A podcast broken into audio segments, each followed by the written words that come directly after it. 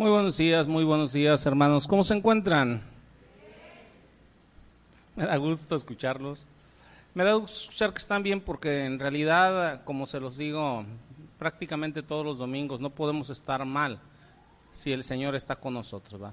Puede haber circunstancias no agradables, circunstancias malas, pero nosotros no podemos estar mal porque si tenemos al Señor, tenemos la esperanza, esperanza de que todo va a caminar adecuadamente, que Él nos va a ayudar a salir adelante. ¿verdad? Estamos completos en Cristo tenemos todo lo que necesitamos. Cuando estamos completos es que no nos hace falta nada y todo lo tenemos en Cristo que nos fortalece. Amén, hermanos. Ok, eh, eh, ya vamos por la recta final de la serie que estamos trayendo sobre la familia cristiana. Va, nada más la interrumpí momentáneamente, empecé otra, pero ya em, seguiré con la otra con ustedes. ¿va? Este, ya por la recta final. Eh, estamos viendo sobre eh, matrimonios, va, este, pero ahorita me voy a enfocar más que nada en, en, lo que estorba, ¿verdad? Este, en, uno de los factores, y no el principal factor que estorba, o el principal pecado, sí, para ponerle por, llamarle por su nombre, que estorba para que tengamos buenas relaciones, ¿va? Tanto que haya buenas relaciones entre esposos, que haya buenas relaciones padres con hijos, hermanos con hermanos, dentro de la misma iglesia, ¿verdad? Este, eh, eh, lo que nos estorba, ¿verdad? Principalmente es el orgullo, hermanos, el orgullo. Hoy vamos a hablar de, de, del orgullo, del orgullo, ¿va? Este, eh, así es que pónganle, por favor, ¿va? Este, el orgullo a la, a la enseñanza del, del día de, de, eh, hoy, ¿va? Este. El orgullo, hermanos, es el enemigo de la humildad, ¿va? La contraparte de humildad es orgullo, contraparte de orgullo es humildad. Entonces el enemigo del orgullo, eh, eh, perdón, de la humildad es el orgullo. Antes de empezar con el orgullo, les voy a hablar un poquito de la humildad. Probablemente, hermanos, es eh, seguro el decir que la humildad, hermanos, es la calidad de carácter que nos capacita para hacer todo lo que Cristo quiere que seamos. ¿Va? Les voy a decir una cosa que se me pasó ahorita. Este, les pido una disculpa, ahorita continúo aquí. Eh, eh, Ahí les voy a pedir, este, cuando, cuando lleguemos a la, congregación los, los, domingos, los que tienen niños, los que tienen niños, este, eh, suba una sola persona a subir a, los niños. ¿Va? Suba una, una sola persona a subir a, los niños. Y al momento de recogerlos también vaya una sola persona a recogerlos. Si se fijan, ya pusimos hasta indicaciones, este, ¿va? Este, eh, eh, eh, y al finalizar la enseñanza, eh, eh, para ir a recoger a los niños va a ser en orden. Primero van a subir los que tienen niños de, bebés, ¿va? Este, y aquí me avisan cuando ya hayan recogido los bebés. Claro está, los que tengan dos, tres niños, pues, les van a entregar sus demás niños, ¿verdad? Este, al, al momento de ir a recoger uno. ¿Verdad? Este, el asunto es que por causa de, los contagios y todo, ¿verdad? Este, estamos eh, eh, eh, siguiendo más medidas de prevención, ¿va? Este, les pido por favor todos, o sea, con cubrebocas, ¿va? Este, todo debidamente cuando lleguen a todos les están tomando temperatura, les están poniendo gel y todo. Entonces, acuérdense, es para protección de nosotros mismos, para que estemos más a gusto, más en paz, todos, ¿va? Entonces, yo les voy a indicar el orden al salir, ¿va? Eh, no pasa de que nos quedemos dos, tres minutos más, ¿va? Pero que no haya aglomeración ahí arriba con los niños. ¿Sí, por favor, hermanos? Ok, continuamos con la enseñanza. Entonces les decía, probablemente es, eh, eh, no probablemente, sino que es muy seguro el decir que la humildad es la calidad de carácter que nos capacita para hacer todo lo que Cristo quiere que seamos. O sea, sin humildad tú nunca vas a hacer lo que Cristo quiere que seas. Hay gente que dice, Señor, ¿qué quieres que haga? ¿En qué quieres que te sirva? ¿Qué quieres? O sea, primeramente necesitas humildad para que Dios te pueda capacitar. Ustedes volteen y vean a, Moisés. Moisés sabía que Dios lo iba a utilizar, pero me le hizo falta humildad para dejar que Dios obrase y quiso obrar él. ¿Y qué lo quiso el Señor? Me lo mandó 40 años al desierto a que aprendiera humildad. Y para esa obra majestuosa que el Señor ocupaba hacer, de Moisés se habla, palabras dichas por mi Señor, que él era el, más manso de todos los hombres en ese momento. Entonces tuvo que enseñarle humildad. Entonces, eh, la humildad es la calidad de carácter que nos capacita para hacer todo lo que Cristo quiere que seamos. Sin humildad no vas a poder ser lo que Cristo quiere que seas. No podemos venir a Dios sin humildad. Se los voy a poner de esta manera.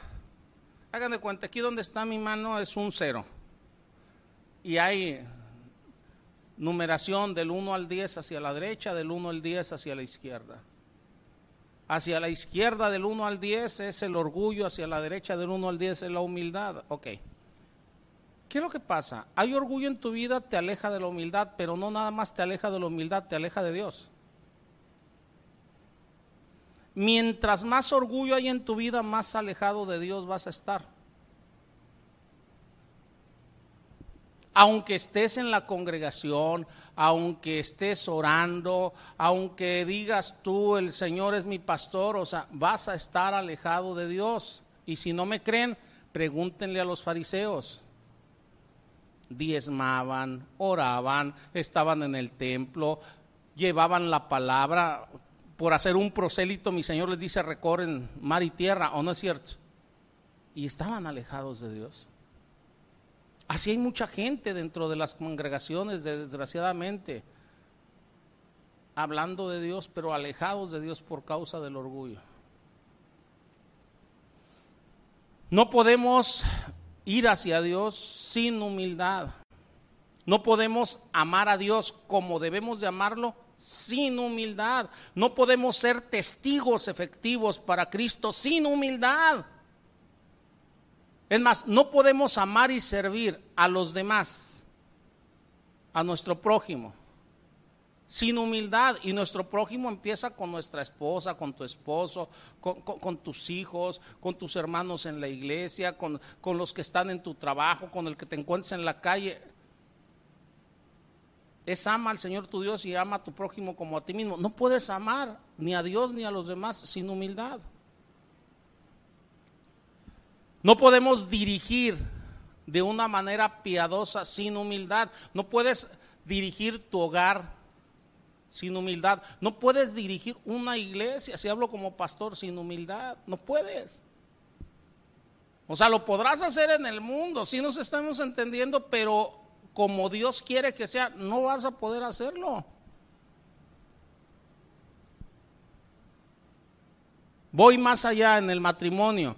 No puedes ni siquiera disfrutar intimidad física con tu pareja sin humildad. Miren ustedes que tiene que ver mucho. Porque la humildad te va a llevar a no buscar lo tuyo, sino lo del otro. ¿Sí nos estamos entendiendo? Una persona orgullosa simplemente busca lo suyo, busca su propia satisfacción.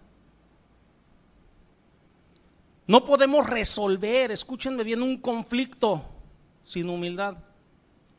Tienes un conflicto en tu matrimonio, no lo vas a poder resolver si no hay humildad. Tienes un conflicto en tu trabajo, no lo vas a poder resolver. Se podrá hacer añejo el conflicto ahí, pero no, no, va a quedar resuelto si no hay humildad. Hay personas, parejas, o sea, que tienen años, o sea, enojados uno con el otro y a lo mejor hasta viviendo juntos. Si nos estamos entendiendo, el conflicto se hizo añejo.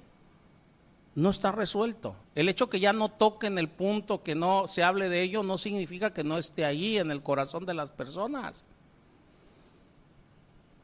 Es más, no podemos lidiar con el pecado nuestro y el de otros sin humildad. Nosotros en este mundo no nada más estamos lidiando con nuestro pecado, estamos lidiando con el pecado de otros, porque otros pecan contra ti, ¿o no? No nada más es lo que yo hago, es también lo que me hacen.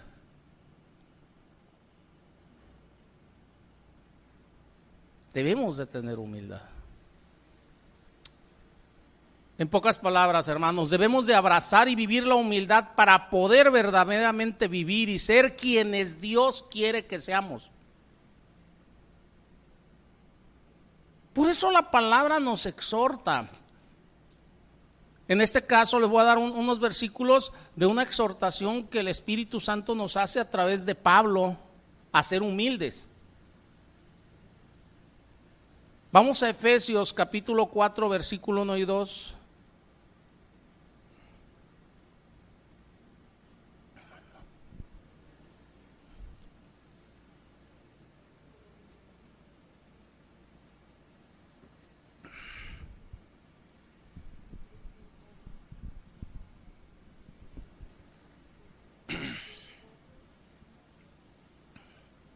¿Ya lo tienen, hermanos? Yo pues, preso en el Señor, os ruego que andéis como es digno de la vocación con que fuiste llamados. Me detengo. Nosotros fuimos llamados, hermanos. Fuimos llamados por el Señor. Los dones y el llamamiento son irrevocables. Dios nos ha llamado a seguirle, a servirle, a imitarle. Pablo dice, mira, os ruego que andéis como es digno de la vocación con que fuiste llamados. ¿Cómo vamos a andar? Adecuadamente, ¿va? Como es digno de la vocación con que fuimos llamados, dice, con toda humildad. Fíjense bien lo que manda por delante. ¿eh? ¿Cómo debemos de conducirnos? Con toda humildad. Con toda humildad y mansedumbre mi Señor Jesucristo que dijo, aprended de mí que soy manso y humilde de corazón, ¿o no?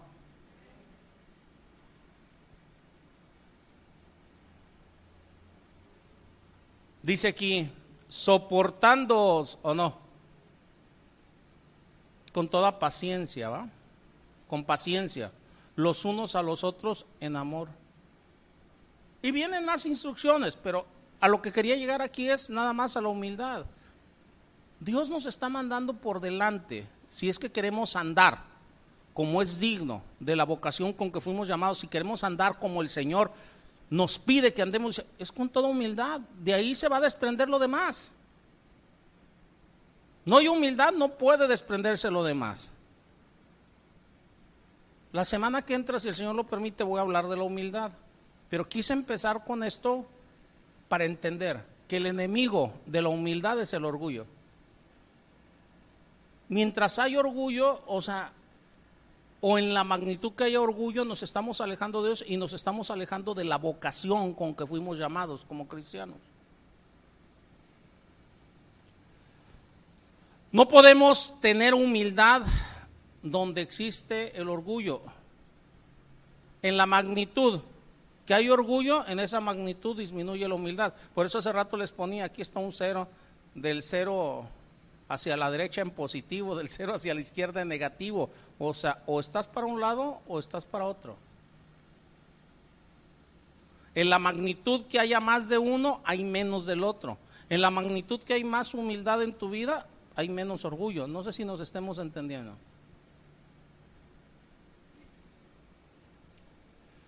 El orgullo, entonces, hermanos, es lo opuesto a la humildad. Y es uno de los pecados más aborrecidos a los ojos de Dios. Si no me creen, vamos a Proverbios 16:5.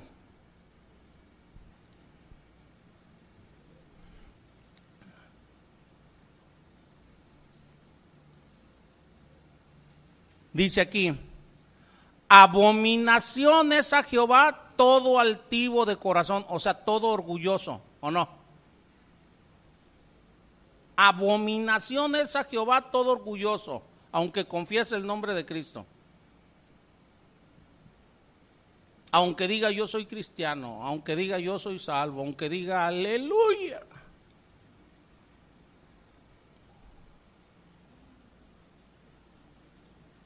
Aunque diezme. ¿No me creen? Pregúntenle a los fariseos. ¿A poco no cantaban en el templo? ¿A poco no llevaban la palabra? ¿A poco? ¿Sí se dan cuenta o no? Dice, y ciertamente no quedará impune. Ahorita, en estos días, hay temas que no son muy familiares, como la epidemia, ¿va? Que es pandemia ahorita, ¿va o no? El COVID, ¿va?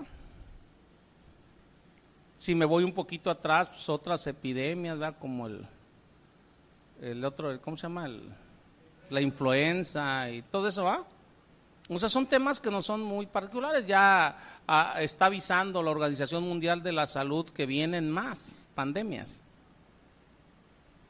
Debemos de acostumbrarnos al cubrebocas, debemos de acostumbrarnos a otras cosas. Así como en Asia se han ido acostumbrando. Si se fijan en Asia, se acostumbraron ya a eso y tiene menos repercusión en las personas. No que no la haya, hay repercusión, pero hay menos. ¿Va? Pero bueno, dirán ustedes, ¿y dónde está Dios? Pues Dios nos da leyes sanitarias, ¿o no? El que tú sigas, el que guarde las leyes sanitarias, o sea, yo por lo menos las guardo en fe, creyendo en mi Dios, que Dios me guarda, me protege, pero me ha dado leyes sanitarias. Pero bueno, el tema no es ese. El orgullo es el tema. El orgullo es un pecado epidémico, hermanos. Y esa epidemia que es pandemia, yo le digo al orgullo, es una pandemia. ¿Por qué le digo que es una pandemia? Porque está en todas partes y se manifiesta de muchas maneras. Y no lo percibimos muchas veces, no lo percibimos en nuestra vida. No lo percibimos. Inclusive, o sea, las personas odian admitir que tienen orgullo, no admiten, ay, es que eres orgulloso, no, yo, ¿cómo crees? Pues desde ahí va. Aquí la pregunta para nosotros, hermanos, y ahí se, se las voy a dejar, no es si tenemos o no orgullo.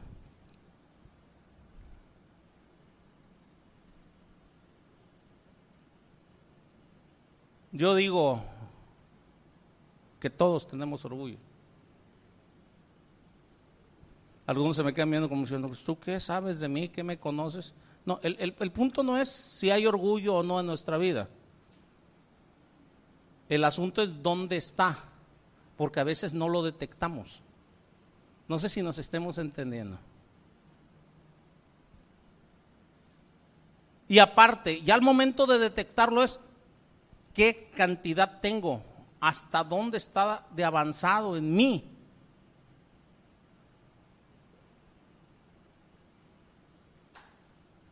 Ahorita les decía con lo de epidemias, una persona le da el dichoso COVID, el coronavirus. O sea, el problema no es ese, el problema es qué tanto te avanzó. ¿Qué te dicen los médicos? Debes de tratarlo en el momento que te bajó la oxigenación, no cuando ya la traes por los suelos, ¿va o no? Entonces el asunto es qué tan avanzado está el orgullo en nosotros. Todos tenemos la tendencia de pensar demasiado acerca de nosotros mismos y desde ahí es orgullo. Una vez un escritor dijo del mundo, ¿eh? dijo, esos que piensan mucho de ellos mismos no piensan lo suficiente. O sea, ¿qué les está diciendo? Pues piensa más acerca de ti mismo. Y si no, volteen y vean en la actualidad. En la actualidad, o sea, te dicen, es que, o sea, te hace falta autoestima. En las congregaciones, o sea, dicen, no, es que yo soy hijo del rey y, yo soy princesita y yo soy príncipe y todo me lo merezco. Y, ah, ¿Sí han escuchado eso? Es el orgullo hablando. Algunos pueden decir, ¿qué no eres hijo del rey? Sí, Pero una cosa es serlo y otra cosa es jactarse de serlo. Mi Señor Jesucristo, mi Señor Jesucristo, de quien el mismo Padre dice, este es mi Hijo amado en quien tengo toda complacencia, ustedes no lo ven jactándose de ser quien es. ¿Sí se dan cuenta o no se dan cuenta? Este mismo, no, este no, otro escritor, no se vayan a molestar por lo que voy a decir, se los voy a leer como está, no les voy a decir el escritor. Otro escritor dice, el orgullo es la, la evidencia de la estupidez y del infantilismo. Hay orgullo, hay estupidez en la persona. Y hay infantilismo en la persona. Otro escritor dijo, el paquete más pequeño del mundo es un hombre envuelto en sí mismo. Pero vamos a la palabra. ¿Qué dice Dios acerca de las personas orgullosas? Fíjense, Proverbios 26, 12 dice, ¿has visto hombre sabio en su propia opinión? ¿Por qué sabio en su propia opinión? Por el orgullo. Si nos estamos entendiendo, dice, ¿has visto hombre sabio en su propia opinión? Dice, más esperanza hay del necio que de él. O sea, no hay esperanza en una persona orgullosa, no hay esperanza. ¿Por qué no hay esperanza? A mayor orgullo, más alejamiento de Dios. Por eso no hay esperanza. ¿Sí nos estamos entendiendo? Andrés Murray, bueno, ya les dije el nombre de este. E, este es un expositor bíblico, es un escritor bíblico. Él dijo, el orgullo es la raíz de todo mal y de todo pecado. Eso dijo Andrés Murray. Y yo creo esto, por lo que la palabra me dice. Algunos pueden decir, oye, dice la palabra que raíz de todos los males es el amor al dinero. Bueno, males en tu vida. Aquí estamos hablando raíz de todo pecado, sea, de mal. Bueno, el orgullo es el principio de todo pecado. Si no me creen, pregúntenle a Satanás. Si no me creen, pregúntenle a Eva y a Adán. El pecado en ellos empezó en el orgullo, en el orgullo. A pesar de este hecho, a pesar de que el orgullo está tan extendido, el orgullo es confuso y más en la actualidad. ¿Por qué le digo más en la actualidad? Porque poco se escribe bíblicamente acerca del orgullo. Al revés, dentro de las congregaciones, o sea, se los acabo de decir, está metida la autoestima, está metido el, yo merezco, el yo este, eh, necesito, el yo, yo, yo, ¿sí o no?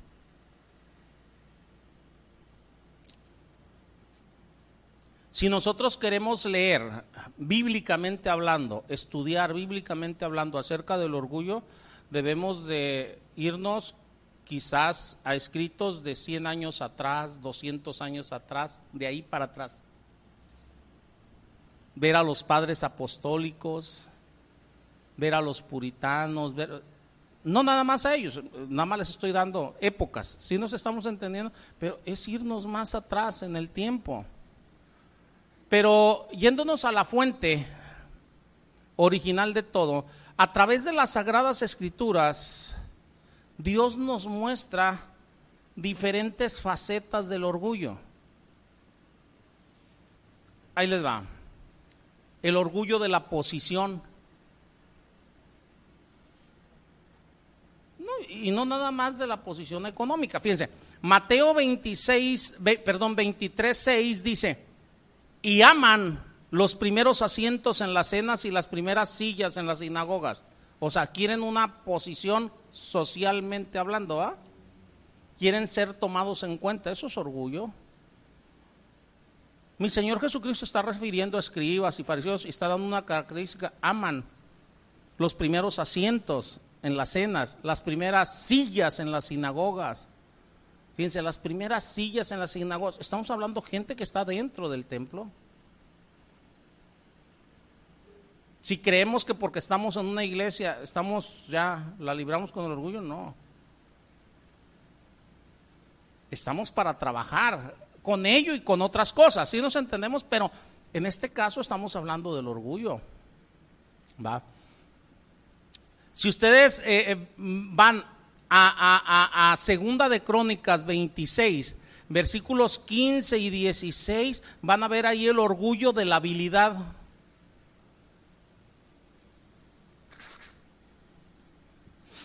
Dios nos da talentos. Dios nos hace habilidosos para algo.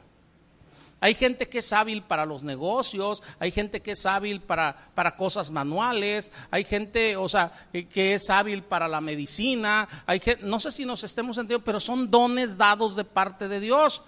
Entonces, aquí está hablando de una persona, o sea, hábil. Dice aquí, e hizo en Jerusalén máquinas inventadas por ingenieros para que estuviesen en las torres y en los baluartes para arrojar saetas y grandes piedras y su fama se extendió lejos porque fue ayudado maravillosamente hasta hacerse poderoso.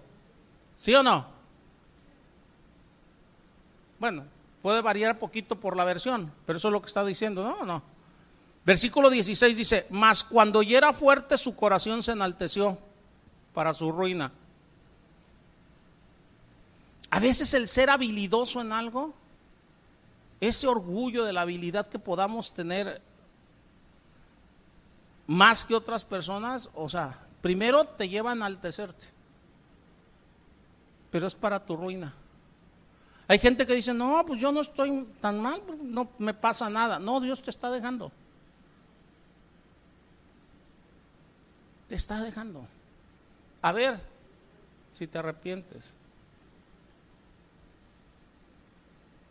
Pero cuando no lo hacemos es para nuestra ruina. Dice aquí, se enalteció para su ruina, dice, porque se rebeló contra Jehová su Dios, entrando en el templo de Jehová para quemar incienso en el altar del incienso, cosa que no le correspondía.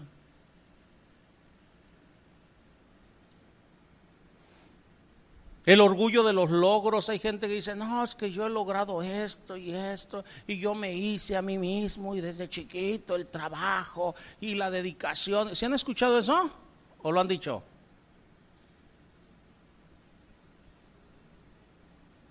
Nos olvidamos que no tenemos nada que no nos haya sido dado por Dios.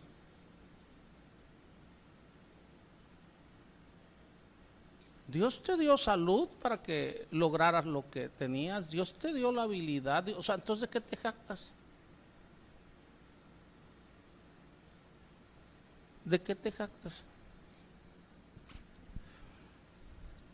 Daniel 4:22 nos dice, por los logros, fíjense, está Nabucodonosor, él tuvo unos logros tremendos, él, gobernó literalmente a todo el mundo conocido en su época. Dice, tú mismo eres, oh rey, que creciste y te hiciste fuerte, pues creció tu grandeza y ha llegado hasta el cielo y tus dominios hasta los confines de la tierra. O sea, se enorgulleció su corazón por sus logros y la historia la conocemos y el Señor lo humilló y lo volvió igual que una, bestia. Lo dejó como un animal. Yo le comentaba a los hermanos en, la, en, la, en, la, en la mañana, edad, este, cuando era eh, joven, para ciertas cosas que no vale la pena mencionar, yo era muy habilidoso. Y mi corazón se llenó de soberbia, se llenó de orgullo. Para mí no había ni Dios ni diablo no existía nada, nada más yo. Así como lo dijo usted, hermano, nada más yo. En una ocasión mi soberbia llegó a tanto edad, este, por eso cada vez que hablo de Nauconosor me acuerdo de eso. Mi soberbia llegó a tanto que una vez tomado y drogado, en aquel entonces me paré en medio de la calle y primero empecé a retar al diablo, a ver diablo, si existes, ven de una vez, a ver si eres tan bueno como... Imagínense la soberbia. Ya que vi que no llegó, dije, pues ni existes tú Dios, y si no, ven también tú. Esa era mi soberbia. Pero Dios me humilló. Les he platicado en diversas ocasiones cómo me dejó.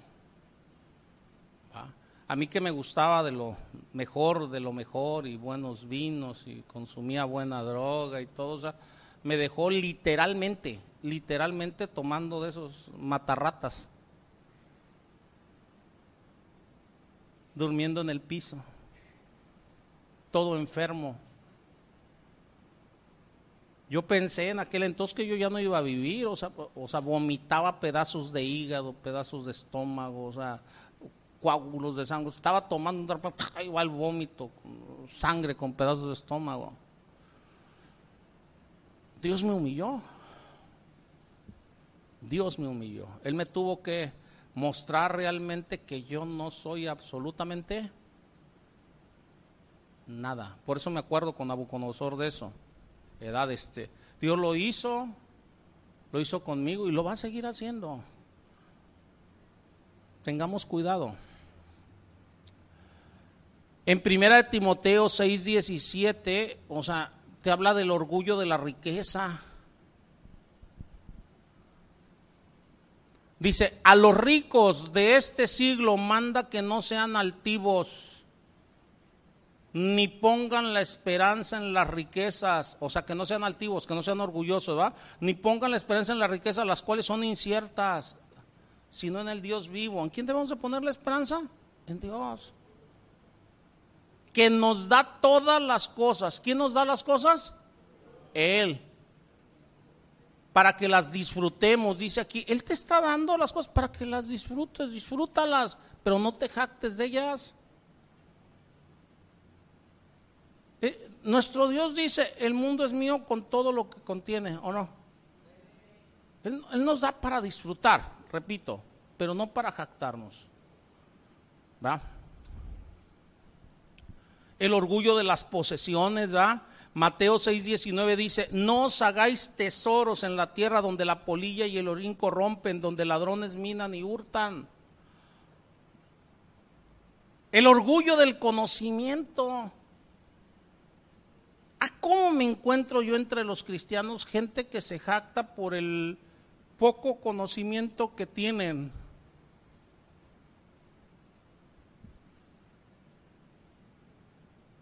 Y tachan a los demás de ignorantes. Espérate, ¿de qué te jactas? O sea, si Dios te ha revelado algo, si es que te lo ha revelado.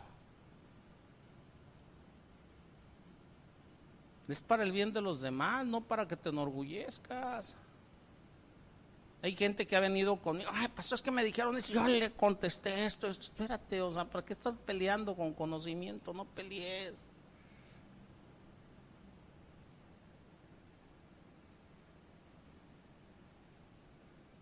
Lo veo mucho con los cristianos.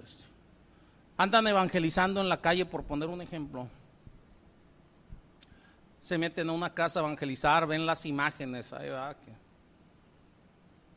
no sabe que esto es idolatría y los idólatras se van a ir al infierno y eso. ¿qué, están haciendo? ¿Atacando a los demás con su disque conocimiento?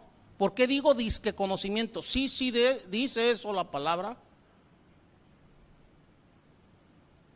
Pero también la palabra, o sea, me muestra dice, que, que, que debo de tener cuidado, debo de proteger a los débiles en la fe.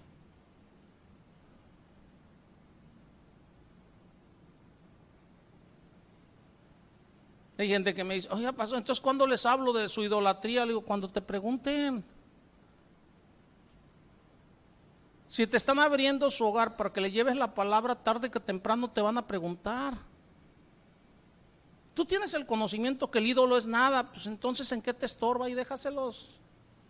Ya te preguntarán. Tarde que temprano te van a decir, oye, este, ¿y usted qué opina sobre las imágenes? ¿Tú crees que exista alguien, es más, de 15 años en adelante que no haya oído en contra, algo en contra de las imágenes? ¿Tú crees que exista alguien mayor de 15 años aquí en Tabasco que no haya oído algo en contra de las imágenes? Todos saben que Dios no las quiere.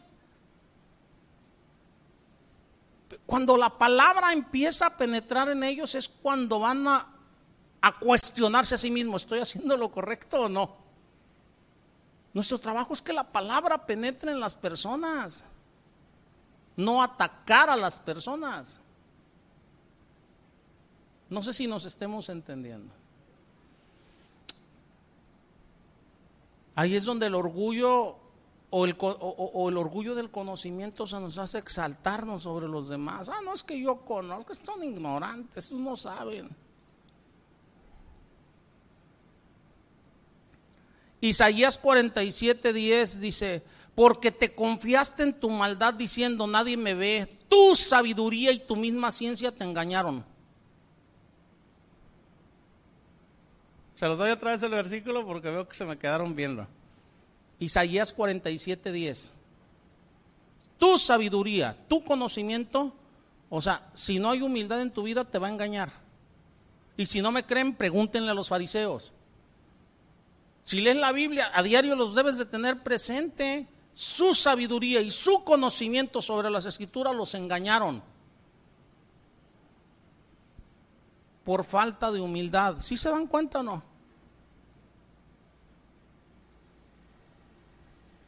Yo no quiero que ustedes y yo estemos en esa posición. El orgullo del saber, primera de Corintios 8.1 dice, en cuanto a lo sacrificado los ídolos, sabemos que todos tenemos conocimiento. El conocimiento envanece, pero el amor edifica. Muchos se agarran de este versículo para decir, ah, entonces, o sea, pues yo no voy a estudiar. No, no, no, no, no. No te está diciendo eso la palabra. Te está diciendo que no seas orgulloso por lo que el Señor te ha mostrado. Porque eso te va a llenar, te va a envanecer, o sea, te va a llenar de orgullo. ¿Sí nos estamos entendiendo o no? ¿Qué dice allí? O sea, si ustedes ven el contexto, o sea, Pablo les está diciendo a los de Corinto, ok, o sea, si viene alguien, o sea, que me cuestiona si yo estoy comiendo algo sacrificado a los ídolos, yo sé que el ídolo es nada. Mi conocimiento me afirma que el ídolo es nada y yo me puedo lonchar eso. Ahorita que viene el mes que entrabado, o sea, los tamales de la Candelaria, ¿o no? empezando el mes, o sea, hay gente que luego me pregunta, ay pastor, me trajeron unos tamales y yo les dije, no, no, no, no, que se vaya el diablo, que venga Jesús. Otros me dicen, ¿qué hago? Le digo, pues cómetelos. ¿Qué dice la palabra? ¿Con acción de gracias o no?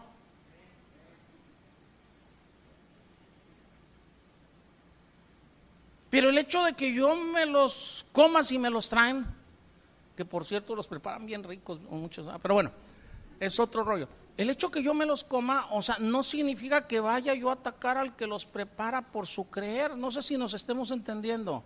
O si alguien llega y me dice, no, no, pastor, es que eso es del diablo, o sea, tampoco lo voy a atacar por su ignorancia. ¿Qué dijo Pablo referente a los sacrificados, los ídolos? Dice, si por mi conocimiento, ¿ah? un hermano se va a perder por su débil fe, prefiero no comer carne jamás, se los estoy parafraseando. A eso se refería Pablo con el conocimiento envanece, pero el amor edifica. Si tú amas a tu hermano, vas a buscar lo mejor y lo mejor no es estarlo atacando en ese momento. Deja que la palabra haga su trabajo. Todo tiene su tiempo. Si nos estamos entendiendo, no, pero nuestro corazón se puede llenar de orgullo el, orgullo del conocimiento espiritual, ¿va? es lo que estamos tratando ahorita. Lucas 22, 24 dice, hubo también entre ellos una disputa sobre quién es el mayor, ¿va? El orgullo de la posición espiritualmente hablando. O la autojustificación, ¿va? Romanos 10:20 dice, e Isaías dice resueltamente, fui hallado de los que no me buscaron, me manifesté a los que no preguntaban por mí.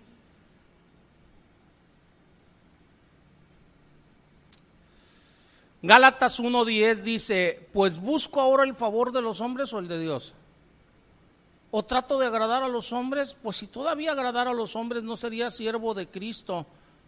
A veces el orgullo de ser estimado o querido nos va a alejar de Dios porque vamos a tratar de agradar a los hombres para ser estimado o querido de los hombres. Algo que el Señor puso en mi corazón desde hace mucho, se los he dicho, o sea, para mí, o sea, la opinión que más cuenta es la de Dios, no que no cuente la opinión de los demás, porque Dios me habla muchas veces a través de las personas. No sé si nos estemos entendiendo, pero yo llevo un orden. La opinión que más me interesa es la de Dios, después de la de Dios, la de mi familia, porque son los que conviven conmigo. Si no lo hiciera de esa manera, no sería de Dios.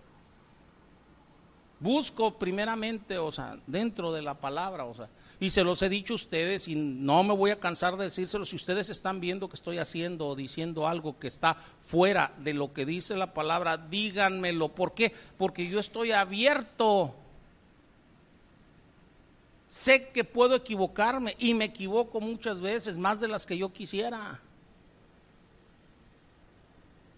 No sé si nos estemos entendiendo. Lo único que les he pedido es, si vienen a decirme algo, díganmelo con qué? Con la palabra. No el yo pienso, yo opino, yo... No, no, no, no, eso no, con la palabra. Porque solamente allí podemos llegar a un consenso tú y yo. Digo, somos cristianos, ¿o no? Dice la palabra, sean de un mismo pensar y un mismo sentir. Ese pensar y sentir es la palabra de Dios. De ahí en más todos tenemos derecho a tener opiniones diferentes, ¿verdad? O gustos diferentes, hay que respetar los gustos y las opiniones de los demás. A lo mejor a ti te gustan las carnitas y a mí no. Pero eso ya son gustos, ¿verdad? Es más, el orgullo de las experiencias espirituales. Hay gente que se enaltece.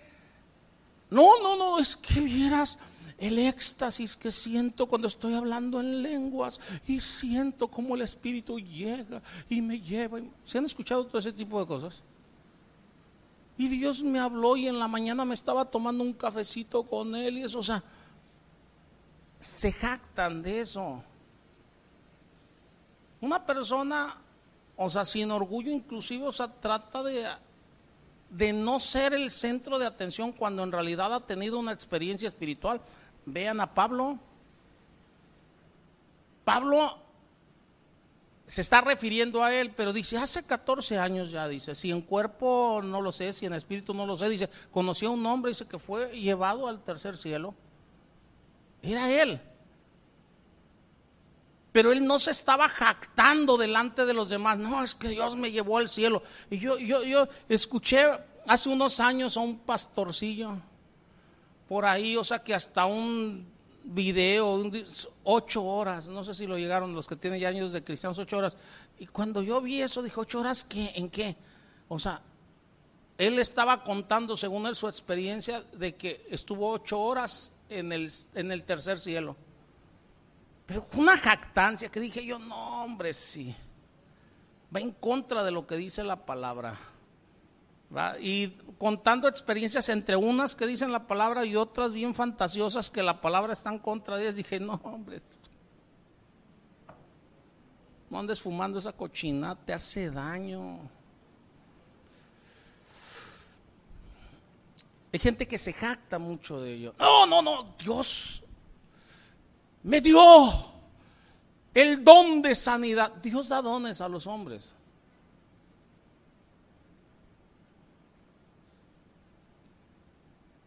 Pero esa jactancia es orgullo y si hay ese orgullo sé que Dios no está orando allí.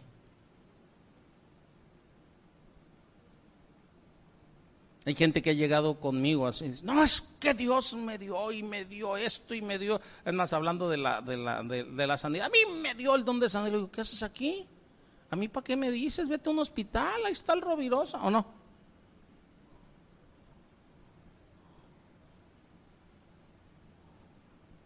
¿Quién necesita sanidad del enfermo? Yo estoy sanito ahorita, jálate. No digo que no vaya a enfermar o que no haya estado enfermo, digo, ahorita estoy sano, jálate a donde están los enfermos, no me vengas a mí a platicar. Lo que quiero que me entiendan es esto, hay orgullo en esa jactancia. Si Dios te ha dado algo, utilízalo para el servicio de los demás, punto, se acabó. No para exaltarte a ti mismo. Por cierto, lo de Pablo de ser transportado al tercer cielo, por ahí está en 2 de Corintios 12, 7. Nuestra carne, hermanos, tiene una inclinación natural por la maldad que hay en nosotros hacia el orgullo. Es una inclinación natural. Y el orgullo es una trampa fácil para el ser humano usada por el diablo. O sea, Satanás avienta el anzuelo. Y normalmente el orgullo es el que pesca ese anzuelo. Y si no, pregúntenle a Eva. Oye, con que Dios dijo que no debes de comer de todo árbol del huerto. Empezó que lanzando en el sol. No, Dios sabe que el día que comas de ese fruto vas a ser como Dios, ¿va? ¿Qué les dijo? Exáltate a ti mismo, ¿va? Emancípate, independízate de Dios, ya no lo necesitas. Lo mismo le dicen hoy en día a la gente. Ah, mira, no, no, no. Desde tu casita, ¿para qué quieres ir a una congregación? Yo aquí desde mi casa, o sea, yo creo en Dios a mi manera. ¿Para qué guardas el mandamiento de no dejes de congregarte, hombre? No, no, no, puros hipócritas. No, yo estoy aquí porque Dios me lo manda. Y sé que dentro del arca había todo tipo de animales, ¿o no? No le estoy diciendo animal a la gente, ¿eh? no se sientan ofendidos. Aunque la palabra nos compara, nos compara con ovejas o no. Dentro del arca había ovejas, pero también había serpientes, burros, chivos, gatos, perros, ¿o no? La iglesia es nuestra arca. Nada más se salvaron los que están dentro del arca. La iglesia es columna y baluarte de la verdad. Y no porque fueran mejores o peores que otros, sino porque creyeron. ¿Sí se dan cuenta o no?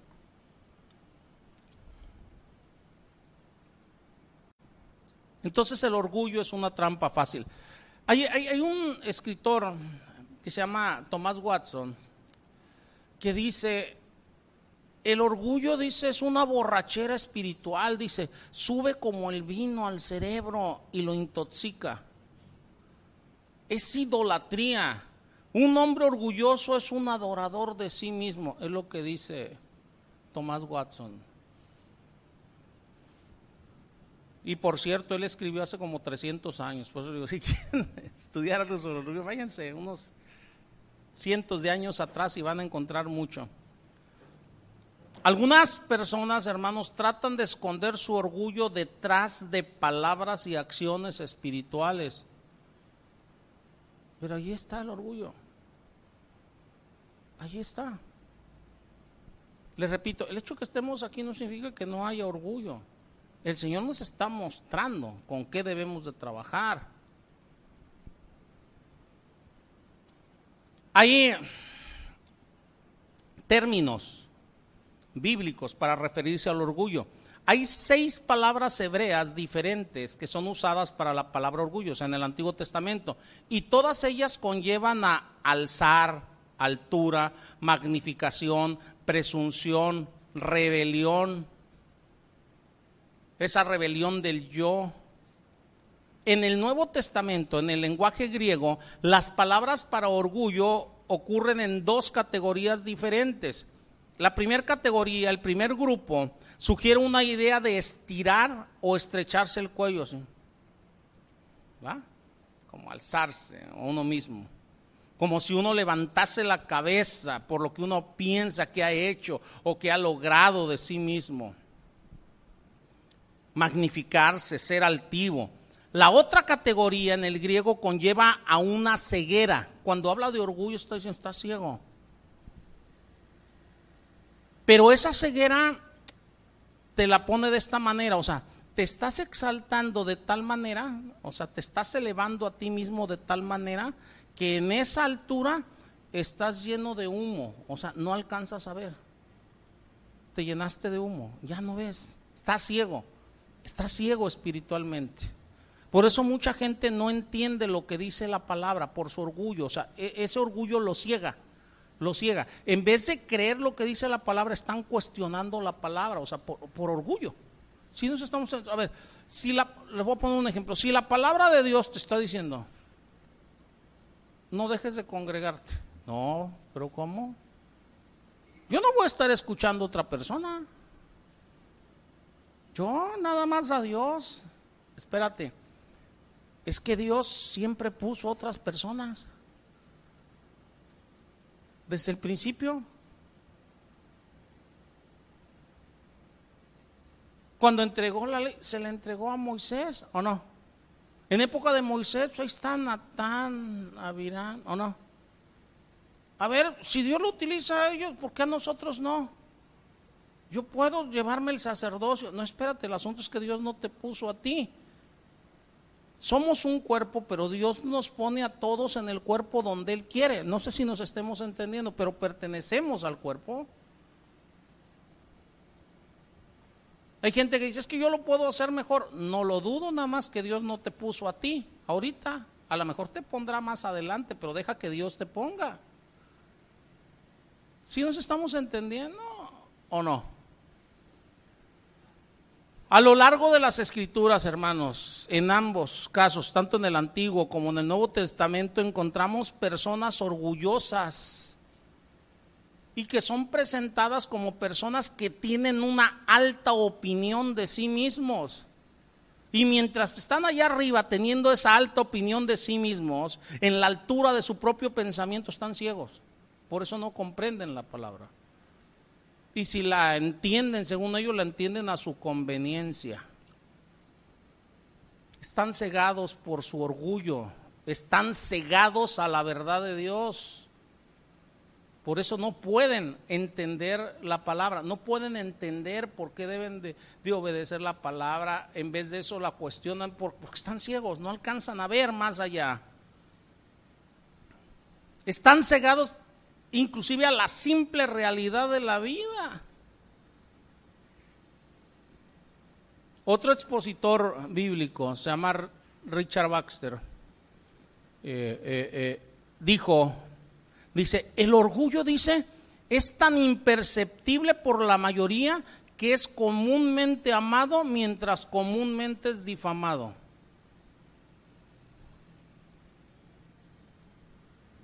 ¿Sabes cómo estuvo eso? Sí. Si alguien llega y te dice, hermano, es que usted es bien orgulloso. No, yo qué, ¿por qué? O sea, lo rechazas y dices, no, yo, yo no, no, no, no, no. ¿Cómo crees? No, no, no. Y empiezas a justificarte, no, lo que pasa es que hago esto por esto, por esto, pero no, no, no es orgullo. O sea, y empiezas a atacar el orgullo, ¿no? Una persona orgullosa es así, es asado, y no, yo conozco personas que eso sí son orgullosos, o sea, estás atacando, estás difamando ya el orgullo, pero al mismo tiempo lo estás abrazando, lo estás amando. Al no reconocerlo, amas, adoras aquello que tú estás haciendo, por lo tanto estás amando al orgullo. Qué tremendo, ¿eh? Los sinónimos bíblicos para orgullo son vanagloria, pedantería, jactancia, arrogancia, altanería, presunción, altivez, engreído, magnanimidad, burlón, egoísta. Una persona egoísta es un sinónimo de orgullo bíblicamente hablando.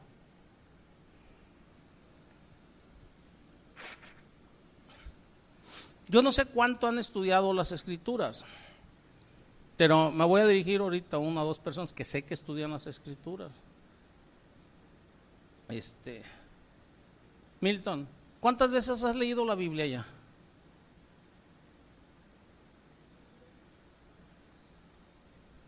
Cuatro, cinco veces, quizás más, ¿sí? Toda completita. Ok. Domi, ¿cuántas veces la habrás leído? Como cinco veces, completita toda. Así él, ¿cuántas veces la habrás leído? Tres veces, completita. Estamos hablando, hermanos, o sea, que la han leído varios. ¿Tú, Pati, cuántas veces la has leído? Seis veces, completita. Ok, mira, fíjense bien lo que les voy a preguntar. ¿Alguna vez han ustedes leído dentro de las escrituras algo que te dé a entender siquiera, oye, estás pensando demasiado bajo de ti mismo. Al revés, yo veo inclusive seguidores, servidores de Dios que dice, gusano soy no hombre, o no. ¿Y qué te dicen ahorita? No, no, no. A ver, ¿dónde está tu autoestima?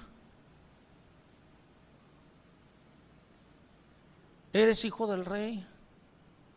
Tú mereces todo. Yo no veo en la Biblia nada que haga referencia a esto. El orgullo hace referencia a eso y espiritualizamos inclusive las cosas. El orgullo no la viste para decir, no, es que así deben de ser. O sea, entonces estás haciendo mentiroso a Dios. No sé si nos estemos entendiendo. Yo no he visto jamás nada que diga, es que necesitas considerarte más a ti mismo. Ve más por ti.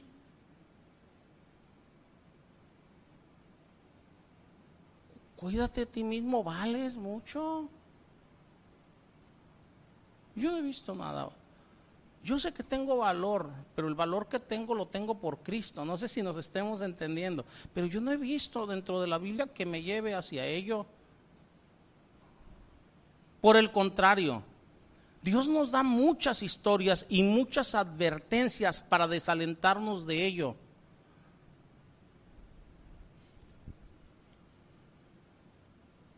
Dios en toda la Biblia nos lleva a que dejemos de enfocarnos en nosotros mismos, que dejemos de enfocarnos en lo que queremos y que nos centremos en Él y en el bien de los demás. No sé si nos estemos entendiendo. A eso nos lleva la Biblia. A eso nos lleva. Ilustración tras ilustración, el orgullo que aparece en las escrituras o, el orgullo del que me habla las escrituras, o sea, este, eh, eh, me muestra cómo el orgullo me lleva a enaltecerme. Cuando la palabra me dice, humíllate. Podemos empezar con el ejemplo de Satanás, ¿va? Y Satanás expresa la forma de pensar orgullosa de cada persona, o sea, cuando quiere ocupar el lugar de Dios y ser quien o sea, diga cómo se deben de hacer las cosas. Dios en su palabra nos dice cómo se deben de hacer, cómo las debemos de hacer. Pero cuando tú dices, no, no, es que así no, al cabo Dios me comprende, mejor la hago de esta manera. No te estás poniendo en lugar de Dios. No es tu orgullo el que está hablando. Vete con, con, cualquier cosa que tú cuestiones dentro de la Biblia. Como es muy fácil verlo con esto de congregarse, con el diezmo, la ofrenda. A ver, ¿por qué yo tengo que hacer eso?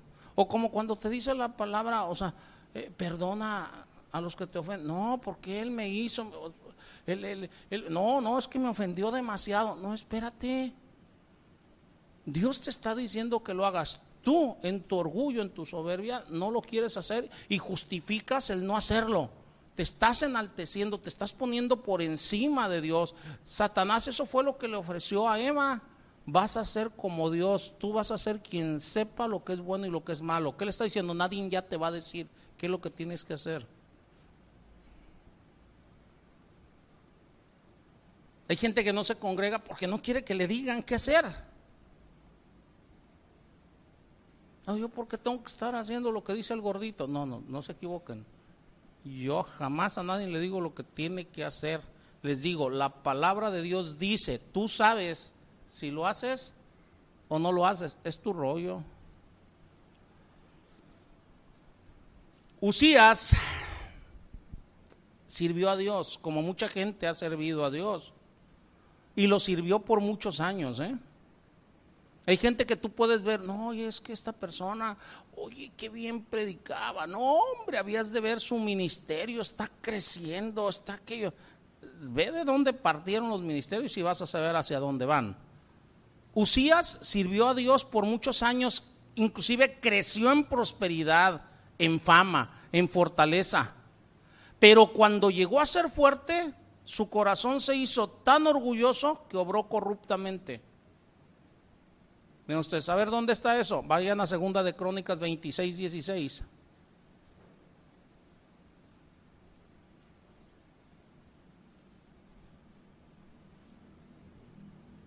Está hablando de Usías, me estoy yendo nada más al puro versículo. Si quieren leer, o sea, el contexto ya lo leen ustedes. Dice, mas cuando ya era fuerte, su corazón se enalteció para su ruina, porque se rebeló contra Jehová su Dios.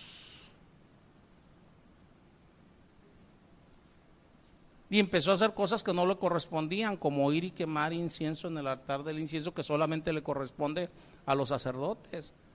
Pero es una persona, o sea, que Dios le permitió crecer.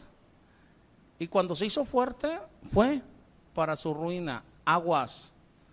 Tú puedes decir, es que Dios me, me prospera. Fíjense, una vez le escuché yo decir al pastor Chuy, Olivares, eh, dice, había una persona, dice, aquí en la iglesia, dice, muy bueno para los negocios, muy todo. No, hombre, dice, que estaba diario aquí en la iglesia y llegó en algunas ocasiones y pastor haga oración por mí para que Dios o sea eh, permita que mi negocio avance edad este y crezca y caminen las cosas y todo ah ok. Dice de un de repente se pasó el tiempo dejó de venir dice entonces dice por ahí supe dice, eh, eh, de un buen restaurante, dice, entonces vinieron unos pastores y vamos al restaurante. Y fueron, dice, ¿y cuál va siendo mi sorpresa? El dueño del restaurante era esta persona. Entonces dice, yo lo veo, dice, y me alegré de que le estaba yendo bien, ¿va? Se arrimó a saludarme, hola Chuy, ¿cómo estás? No, bien, hola. Ya nos saludamos y tú estaba yo con otros pastores, este, eh, eh, eh, y entonces dice, ya, dice, ok, ya nos vemos luego. Ya se iba cuando le digo, ok, dice, déjame hacer oración por ti. Dice, y me dijo, dice, no, dice, yo no necesito ya eso. Imagínense a qué grado se llenó de orgullo su corazón. Yo ya no necesito eso. Cuando fue Dios el que lo puso ahí. Así es el hombre, hermanos. Así es el hombre. Edad este. La arrogancia de Nabucodonosor arruinó su vida, hermanos. Daniel 4:37, Dios lo dejó ahora así como un animal. Belsasar, el hijo de Nabucodonosor, se equivocó, no aprendió de la lección de su padre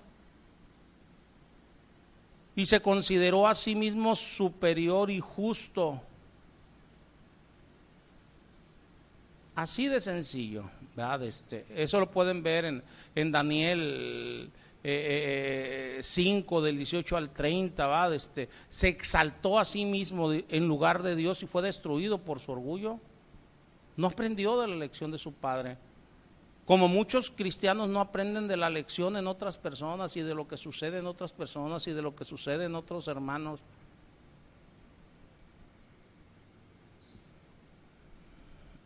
Ahí vean al fariseo y al publicano de Lucas 18 del 10 al 14, ¿verdad? Ustedes ven al fariseo y él llegaba a orar solamente para sí mismo porque se consideraba superior a los demás. Él ya decía, yo soy justo, yo necesito nada más. Gracias, Señor, porque no me hiciste como esto. Yo diezmo todos los lo que gano, ¿va? Yo soy justo, ¿va?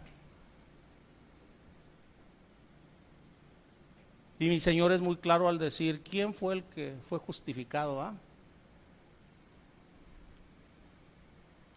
Hay muchos ejemplos de hombres dentro de la palabra que fueron arruinados por su orgullo. Ahí está el rey Saúl. Herodes, Diótrefes en tercera de Juan versículo 9.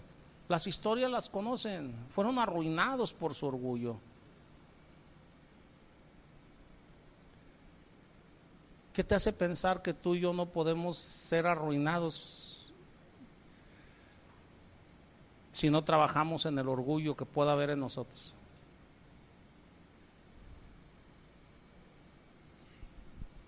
La palabra nos da muchas advertencias acerca del deseo de autoexaltarnos, de autoservirnos. Muchos nada más quieren servirse a sí mismos. Inclusive cuando vienen a la iglesia vienen para servirse a sí mismos. Ah, voy a ir porque voy a pedir por mis necesidades y por, o sea, se están sirviendo a sí mismos. Y esto es una inclinación natural del orgullo. Y esa inclinación natural te lleva a olvidarte de Dios, querer estar por encima de Dios, cuando ya obtienes aquello por lo cual pediste. Mi Señor Jesús, cuando fueron diez este, eh, leprosos y le dijeron, sánanos, va, o sea, vayan y den su ofrenda al, al templo, va. Y cuando iban de camino, todos se dieron cuenta estaban sanados, va. Y nada más regresó uno. Y mi Señor dice, ¿por qué nada más regresó uno? Los demás ya habían obtenido lo que querían y ya no regresaron. O sea, fueron por su orgullo nada más a, a, a buscar o sea, lo que ellos querían, ya lo obtuvieron ya. Thank you, bye, va. Si te vi ni me acuerdo. Dios es fiel, hermanos, en señalar el destructivo pecado del orgullo, ¿va? y lo señala fuertemente en la palabra. Fíjense, en Proverbios, capítulo 16, versículo 18, dice, antes del quebrantamiento, ¿qué es? ¿Qué dice allí? Mientras tomo café. Antes del quebrantamiento es el orgullo, ¿va? Y antes de la caída, la altivez de, espíritu. Antes de la caída, el orgullo.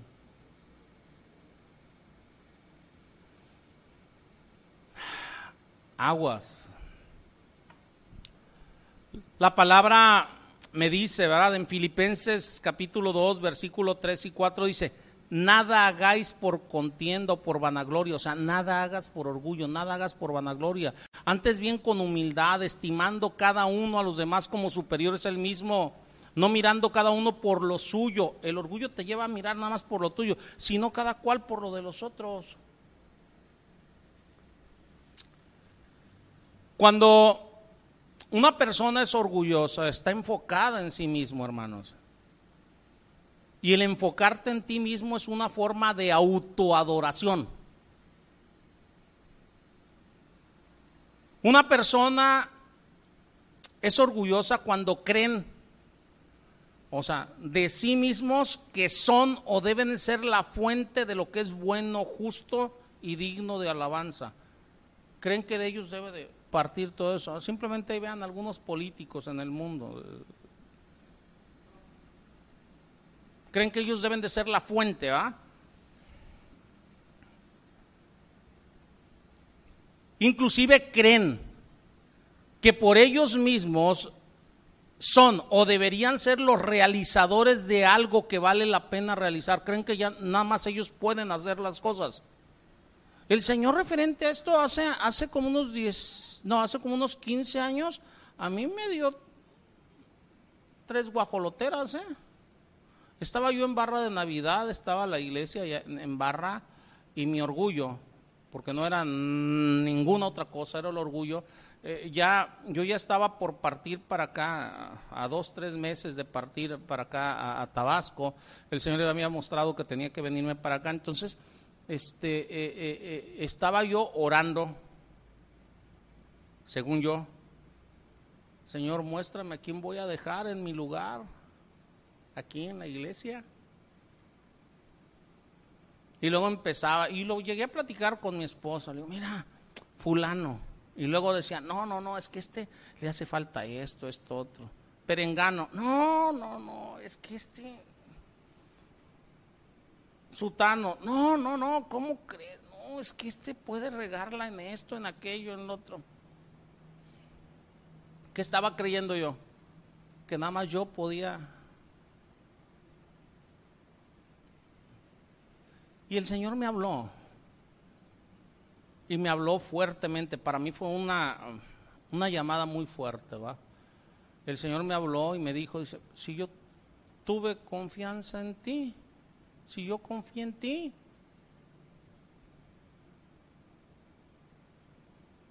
yo les voy a decir cómo sentí eso. ¿eh? Yo lo sentí como que el Señor me estaba diciendo así, tú estabas peor que cualquiera de ellos cuando yo te permití empezar una obra.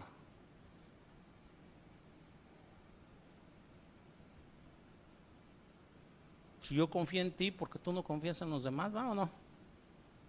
Hermanos, no somos los únicos que podemos hacer las cosas las puede hacer cualquier persona que es llamada por el Señor. Yo he hablado con mi esposa, he hablado con hermanos aquí, o sea, principalmente con mi esposa. Le digo, el día que yo parta con el Señor, este, la obra debe de continuar. ahorita en la semana pasada, o la antepasada, me acuerdo, estaba platicando contigo y con Hugo, ¿da? Le digo, los planes son estos, les expuse unos planes que hay ahorita a mediano y largo plazo. Le digo, si yo no lo alcanzo a ver, ustedes deben de continuar. ¿Por qué? Porque no soy el único.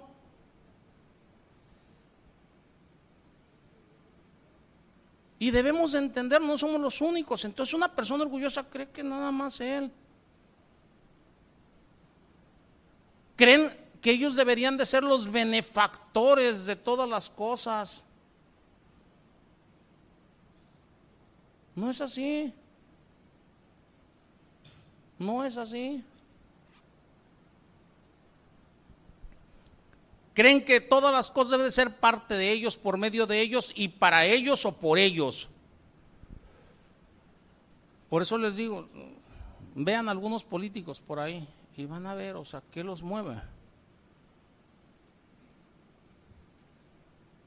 No es suficiente tener buenas intenciones. El orgullo inclusive te lleva a competir inclusive contra Dios. El orgullo quiere estar por encima. Otro expositor bíblico dijo, el orgullo dice busca desendiosar a Dios. O sea, busca el ponerte, aunque digas tú que crees en Dios, a ponerte a ti en el lugar de Dios. Y esta frase describe ciertamente a una persona arrogante es pero vamos a darle esto una moneda. La moneda se llama orgullo, pero la moneda tiene dos caras, ¿o no? Vamos a ver el otro lado de la moneda del orgullo. ¿Qué acerca de aquellos que están atrapados en la autocompasión? O quienes están absorbidos por ahí en, un sentido de fracaso es que yo ya fracasé, no fui buen padre, no he sido buen esposo, ya no he hecho esto, dejé de hacer aquello, me ha ido mal en la vida, pobrecito de mí, o sea, todos me hacen mal, mi esposo me golpeó, mi esposa no me trata. ¿Se han escuchado eso? ¿O han andado por ahí? Esto también es orgullo, nada más que es el otro lado de la moneda. Así de sencillo. Las personas que están consumidas en la autocompasión, en la conmiseración, están enfocándose demasiado en sí mismos y eso es el orgullo. No se están enfocando en Dios, no se enfocan en las necesidades de los, de los demás, no aman a los demás, no aman a Dios. El amor no busca lo suyo. Y una persona que está conmiserándose o está en una autocompasión se está enfocando nada más en él, en él, en él, en él y en él. Primero él, después él, enseguida él. No están preocupados por la gloria de Dios, no están preocupados en ser agradecidos por los dones y los talentos que Dios les ha dado, sino que están enfocados en cómo creen ellos que deberían de hacer las cosas o están enfocados, es que recibí un trato injusto han sido injustos conmigo, me trataron mal, no me lo merezco, yo no hice nada.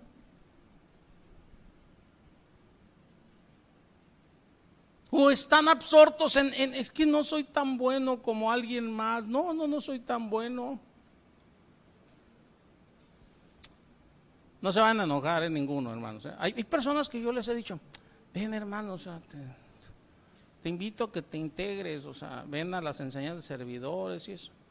Y algunos me dicen, pero pues yo en qué puedo servir, no sé hacer nada, no, yo no.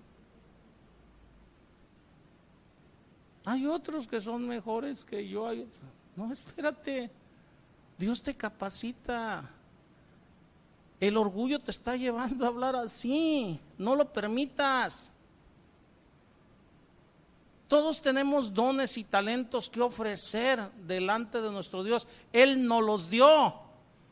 ¿Se acuerdan de la parábola de los talentos? Dice, a uno le dio cinco, a otro tres, a otro uno. A todos nos ha dado algo. Simplemente que unos dicen, no, no, no, es que yo mejor lo guardo, ¿eh? Si no lo trabajas, Dios no te va a acrecentar tus talentos. Necesitas trabajarlos. Sea poquito, sea mucho, necesitas trabajarlos. Las personas autocompasivas quieren desesperadamente ser buenos, pero no para la gloria de Dios, sino para ellos mismos. Para decir, puedo hacer, lo logré. No, hermanos. Quieren hacer las cosas para y por medio de su propio poder Pablo que dijo, ya no soy yo, sino Cristo que muere en mí, ¿o no? Quieren que todo el mundo les sirva, los quiera y los apruebe. Analizan una persona que se esté conmiserando, que esté en autocompasión. No, es que nadie me quiere. Dice, dice la hermana Brenda, dice, se tiran para que vayas a levantarlos. Hay personas que dicen, no, es que yo no, a mí nadie me quiere, soy feo, soy fea, estoy gordo, estoy gorda, estoy... cálmate.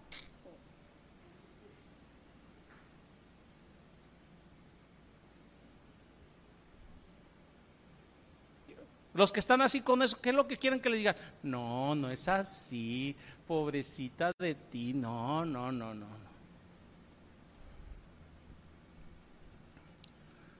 Cuando estos deseos, hermanos, no son llenados, esa persona orgullosa se va a enfocar más en sí mismo y continúa ese círculo vicioso.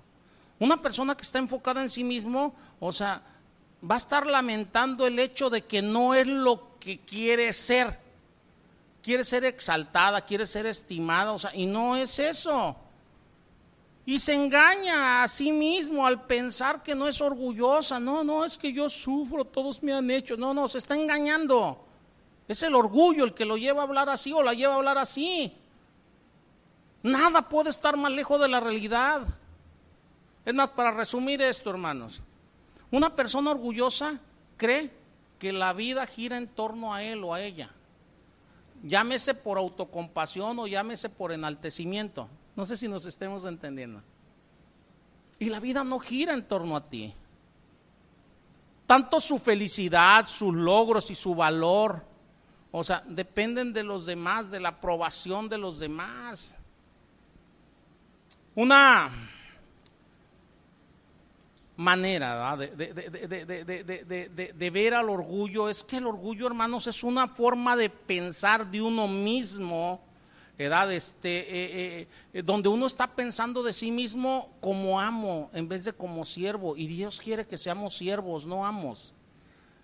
El amo es el que decide, el siervo obedece y nosotros debemos de obedecer la palabra de Dios, o sea, a nuestro amo, a nuestro dueño, a nuestro Señor, que es Dios. Si nos estamos entendiendo, eso no implica que tú no tengas opiniones y maneras de pensar y preferencias, repito, nada tiene que ver eso con la palabra. Cada quien puede tener sus gustos personales. Dios no se mete con tus gustos personales. La palabra de Dios te da mandamientos, te da ordenanzas, te da estatutos. Precisamente para qué? Para que tengamos una sana convivencia, una convivencia productiva, fructífera con Dios y con nuestros semejantes. No sé si nos estemos entendiendo. Aquí es donde debemos de entender esto en nuestras relaciones interpersonales, empezando con la familia, con la esposa, el esposo, los hijos, padres, hermanos, ¿va? El orgullo es un enfoque de uno mismo y del servicio de uno mismo. Una persona orgullosa busca servirse a sí misma, nunca busca servir a los demás. porque está buscando un autorreconocimiento y una autoexaltación. Quiere controlar todas las cosas, pero para él mismo, para ella misma.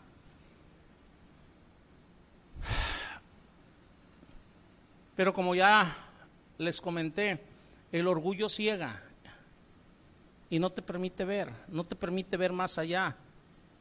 Y esto es porque frecuentemente es difícil ver el orgullo en nosotros mismos. Qué difícil es, ¿eh? Qué difícil es.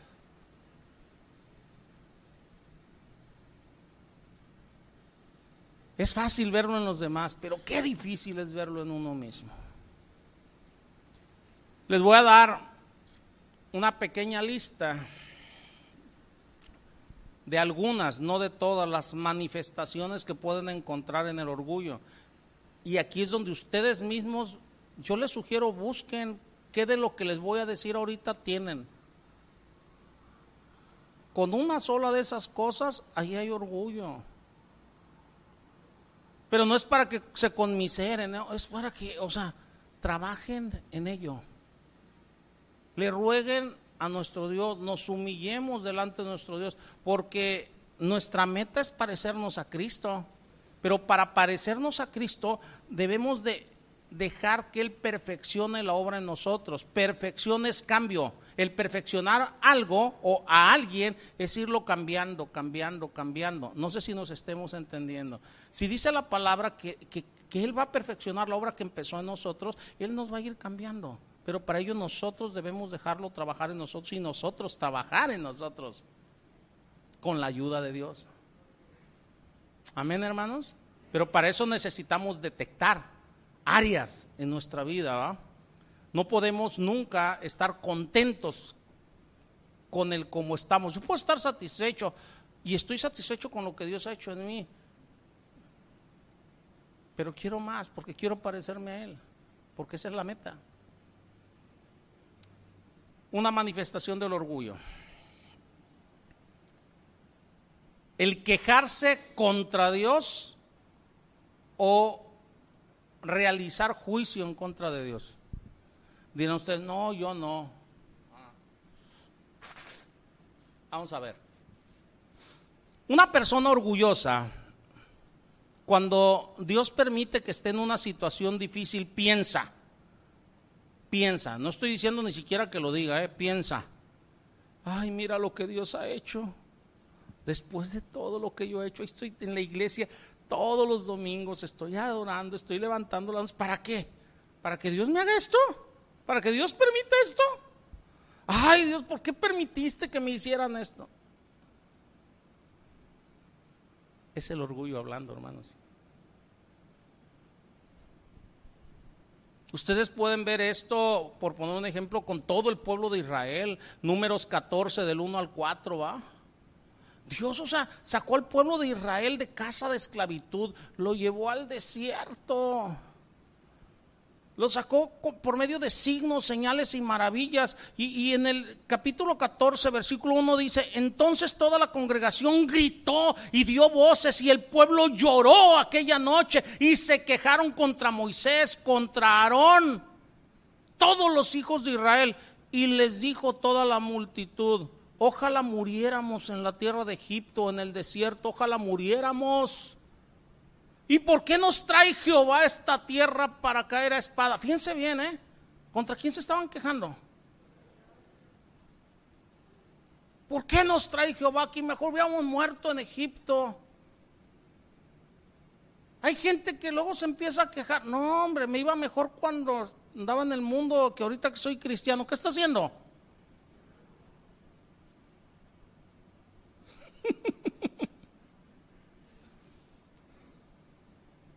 No, hombre, ahorita ni trabajo tengo. Pero el Señor está supliendo tu alimento, ¿no? Teniendo que comer y dónde dormir, conténtese con eso, de gracias. ¿O no dice así la palabra? Una persona que se está quejando no va a dar gracias.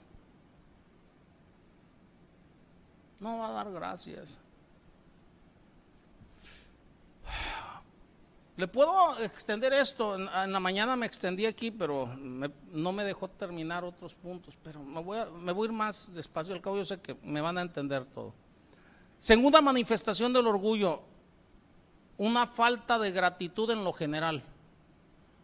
Las personas orgullosas usualmente piensan que merecen lo que es bueno. Me regreso con lo que piensan muchos cristianos, o sea, yo me merezco porque soy hijo del rey. ¿Ah? Yo me merezco.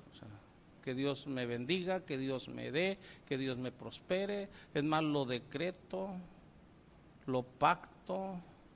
Y si hay algo malo en mi vida, lo rechazo. espérate, espérate, a ver. ¿Por qué le hice así? Pues, ¿qué fumaste? ¿Verdad? Para detectar qué fue. El hecho es que se quejan, una persona que se está quejando, se queja porque cree que merece algo mejor. A ver, voy a empezar con los matrimonios. Cuando tú te quejas de tu esposa o de tu esposo, te estás quejando porque crees que mereces algo mejor.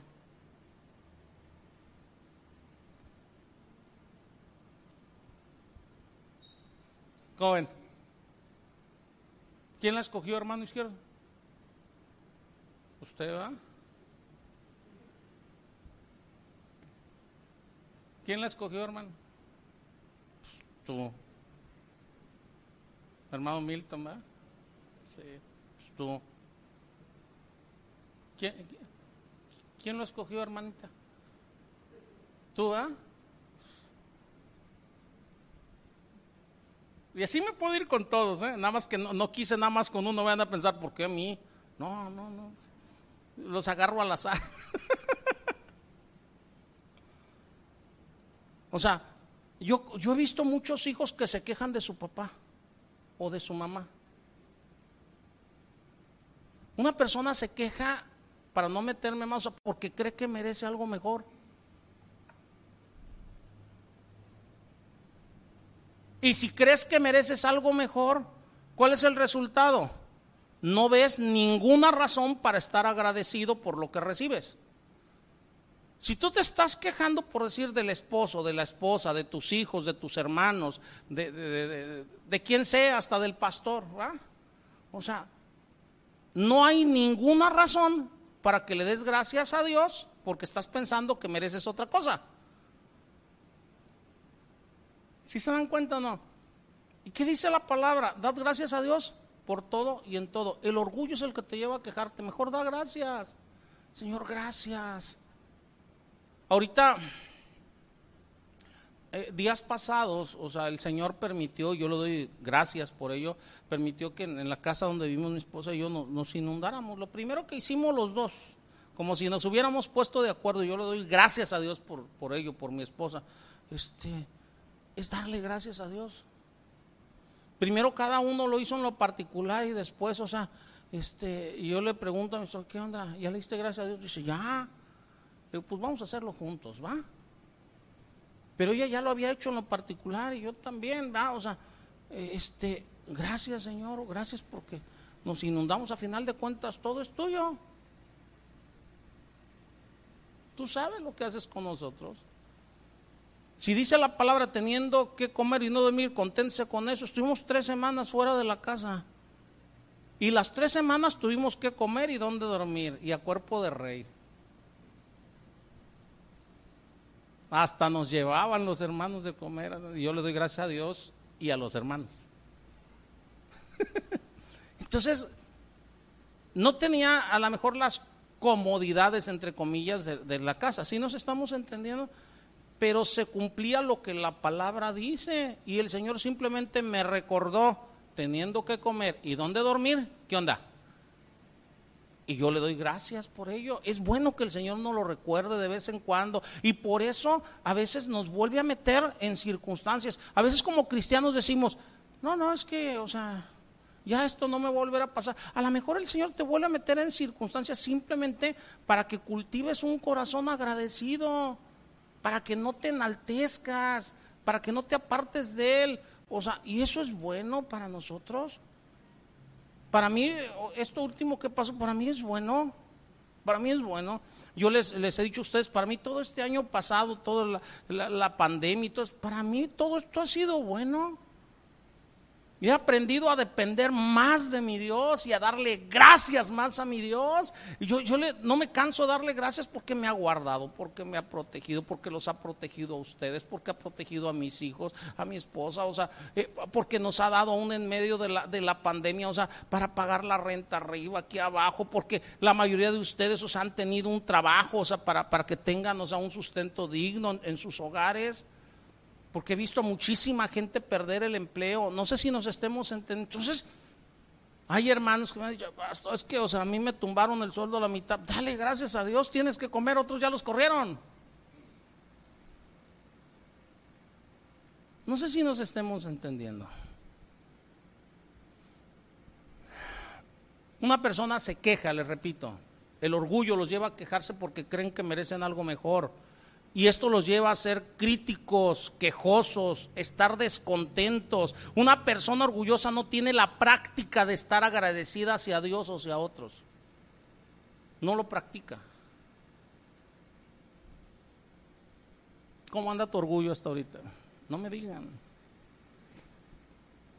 Porque el Señor con esta enseñanza me volvió a dar un repasón, ¿eh? O sea, y yo, ay Señor, o sea, ayúdame porque te he fallado en muchas.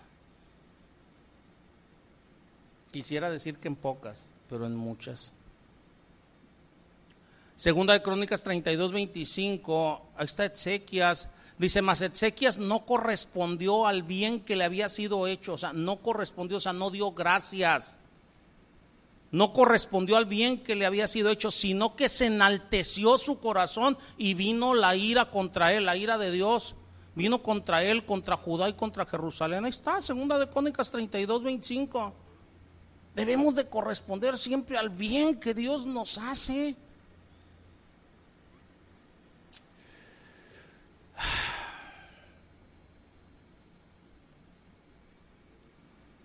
Otra manifestación del Acuérdense, no necesariamente es que tengas que tener todas las que digas, ah, no, es que esta sí, pero esta no, entonces no soy tan orgulloso. No, no, con una sola está el orgullo ahí, ¿eh?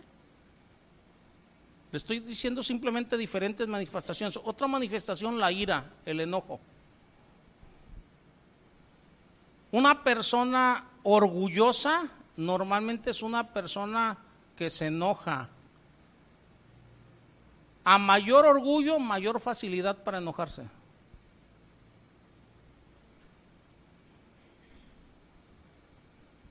Y esa ira puede incluir arranques de ira, arranques de aislamiento. Normalmente una persona se aísla de los demás porque se enoja, está enojado con los demás. No me hables, no me veas, no me voltees a ver. Empiezan a hacer malas caras, se sienten frustrados. Una persona mayormente se enoja porque sus derechos o expectativas no son satisfechas. No le interesan los derechos de los demás, eso es una manifestación del orgullo, es porque sus derechos o expectativas no fueron satisfechos. Ahí están todas las manifestaciones. Vean, los pro aborto andan ahí con su... Tengo el derecho de decidir sobre mi cuerpo y si alguien le dice no, ¿cómo reaccionan? Enojados, tan enojados que reaccionan violentamente contra la autoridad. Véanlos en la televisión, nunca se les ocurra ir con martillos, con palos, con, o sea, es su orgullo trabajando. Los LGT, quién sabe, H, W, X, Y, Z, ya ven todos, es que cada vez le aumentan más, ¿ah? Es que son mis derechos, o sea, y eso te, te, da derecho a pisotear lo demás. Tú y yo podemos pensar diferente. Y dentro del pensar diferente está mi creer. Yo respeto como tú crees más. Yo respeto a los que son pro aborto. Ellos van a dar cuenta de su pecado. Ahorita que dije pro aborto, hay gente que está en contra del aborto y va y arma sus borlotes. No, yo oro por ellos. Yo no estoy de acuerdo con el aborto. Pero si alguien quiere hacerlo, lo va a hacer con el consentimiento del gobierno o sin el consentimiento del gobierno. No sé si nos entendamos.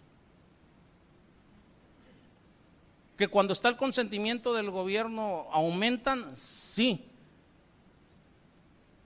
Pero yo no soy el que estoy legislando las leyes. Y dice la palabra, por nada estés afanoso, sino de que sean escuchadas tus oraciones, tus rogativas, tus peticiones.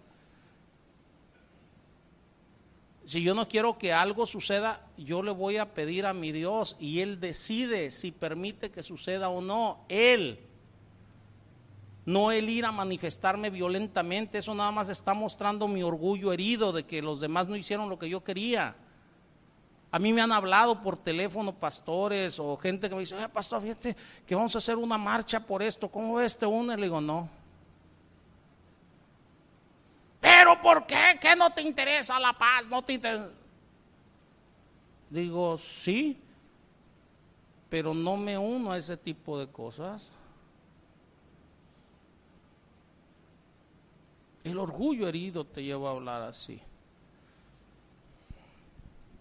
Si ustedes voltean y ven en Mateo 20, del 1 al 16, están los obreros de la viña, ¿va? O sea, el dueño de la viña sale temprano, ¿por qué no has trabajado? Vente, te voy a dar un denario a los demás, te voy a dar lo que es justo. Y al final empieza a pagarle a los últimos y después a los primeros, a los últimos les da un denario. ¿Qué empezaron los demás diciendo? Ah, nosotros nos va a dar más, ¿eh? nosotros trabajamos todo el día.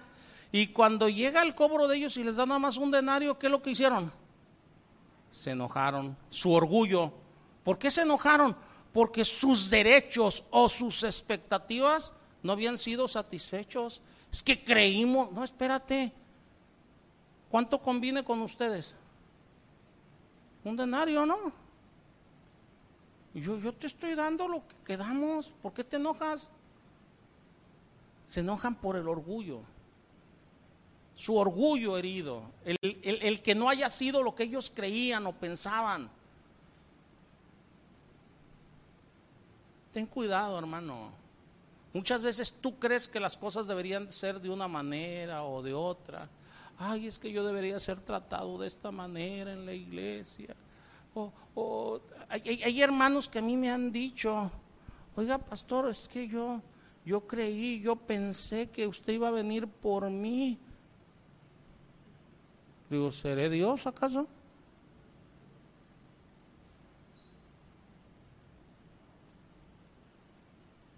¿Qué no sabes el camino a la iglesia? Pero es que fui ofendido. No, tú te ofendiste.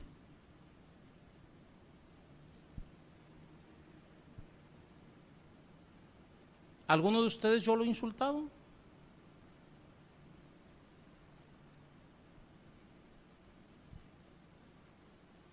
¿Sí se dan cuenta o no? O sea, tú te ofendiste. ¿Por qué? Pues el orgullo.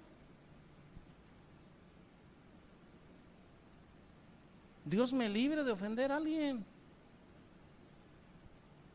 Y que aún así lo puedo hacer y puedo lastimar a las personas. ¿Sí nos estamos entendiendo? Y ya ahí aplican otro tipo de versículos. Si sabes que tu hermano tiene algo contra ti, ve, ¿o no?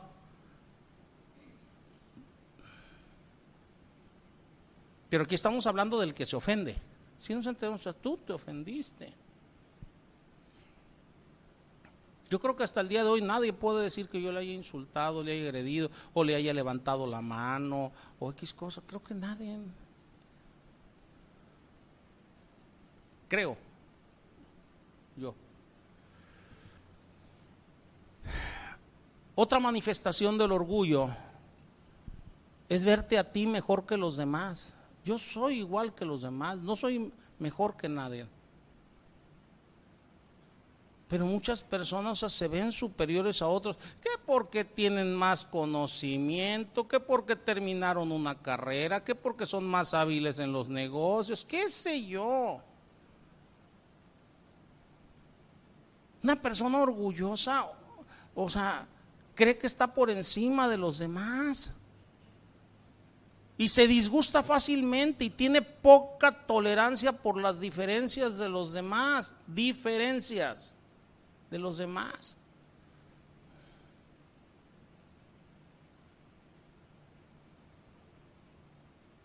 Aquí al, hermano Ricardo a lo mejor este se los dije hace rato, este pues a lo mejor no le gustan las carnitas, no sé ni la comida que le guste, o sea, estoy poniendo un ejemplo.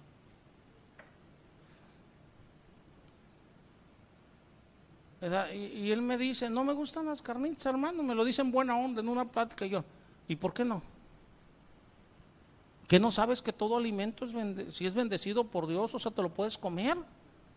¿Por qué haces menos a las carnitas? Espírate, simplemente no le gustan. ¿Es pecado que no le gusten? Ahí estamos hablando de una diferencia. Hay cosas, o sea, que a mí no me agradan, pero sé que no son. Ahorita acaba de pasar Navidad, Año Nuevo, todo eso.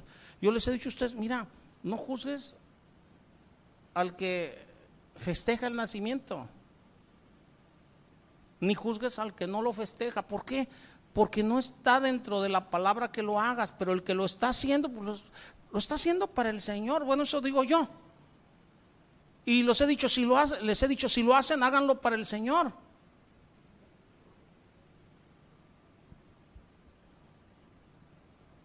Y si arreglas tu pues arréglala, a ti te cuesta o no.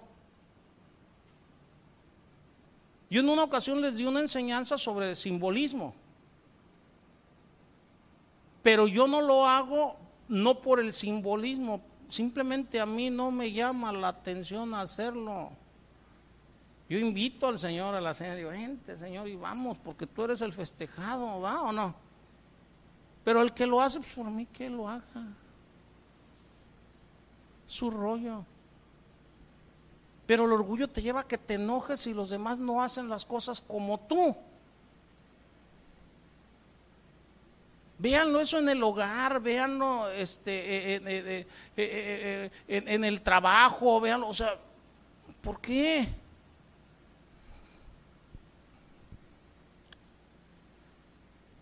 Otra manifestación del orgullo. Tiene una vista inflada de su importancia, de sus dones y de sus habilidades. Todo eso porque tiene una percepción equivocada de sí mismos. Creo que necesitan una amorosa dosis de realidad. ¿Qué es esa dosis de realidad? Simplemente la palabra en 1 Corintios 4, 7 dice, ¿qué tienes que Dios no te haya dado?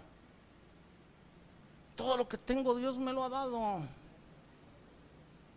Y todo lo que tengo Dios me lo puede quitar. ¿Qué dijo? ¿Qué dijo este, eh, eh, eh, este Job?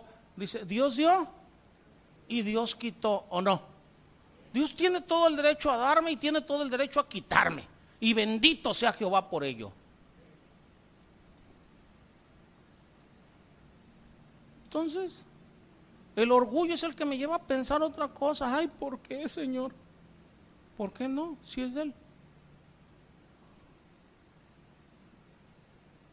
¿Por qué no?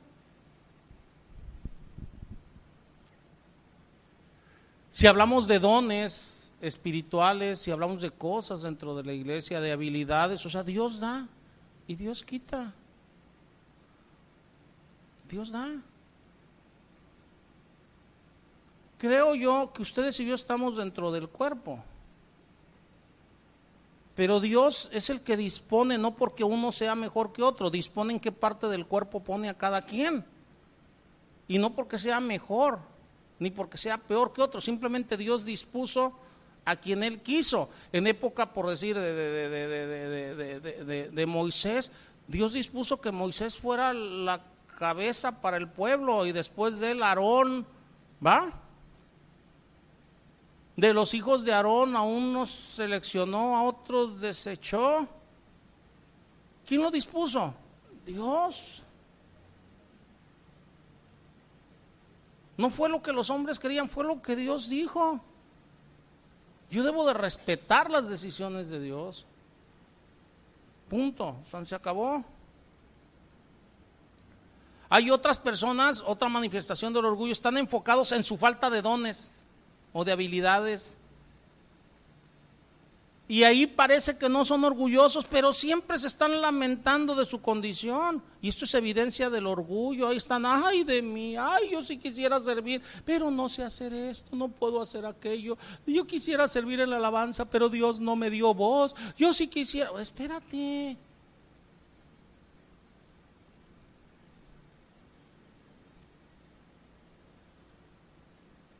Deja de compadecerte, eso es orgullo.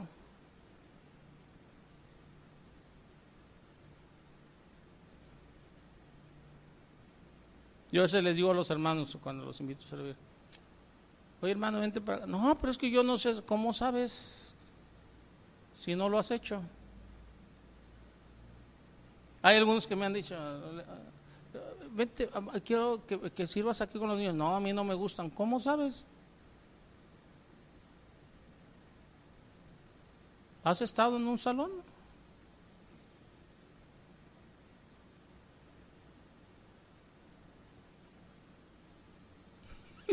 ¿Sí se dan cuenta o no? O sea, ¿cómo sabes? Dios te capacita. Nosotros que tenemos que ser, ser humildes. Bueno, ya la humildad la vamos a tratar en la, siguiente semana. Edad, este. Lo del cuerpo está en, Corintios 12, del 14 al 25. Ah, porque no soy mano y soy piento, no son del cuerpo y se andan quejando. Este, eh, eh, eh, otros hablan mucho. Es otra manifestación del orgullo el hablar mucho. Las personas orgullosas hablan mucho frecuentemente, hablan mucho lo que hacen, lo que piensan, ¿Por qué? Porque para ellos lo que tienen que decir es más importante que lo que otra persona tenga que decir. Ya hablé, ya dije y punto. Espérate, o sea, es igual de importante lo que la otra persona tiene que decir o no.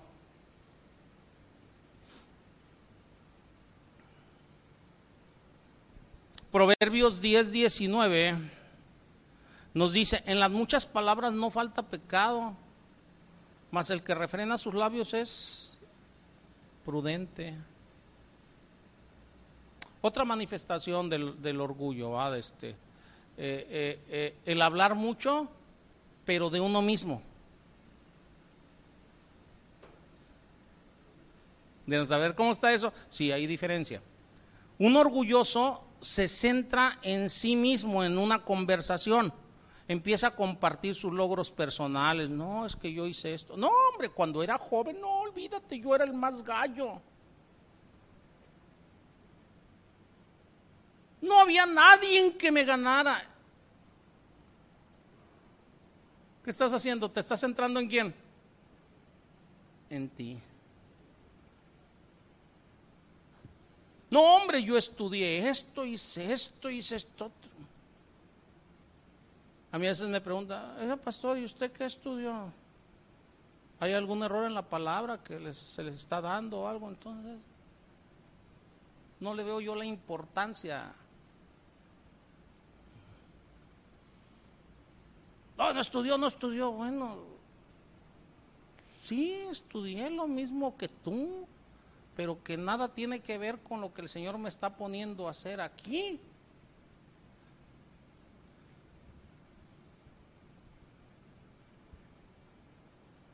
Quiero que me entiendan por qué no le doy importancia a ese tipo de cosas de mi vida pasada. No sé si nos estemos entendiendo.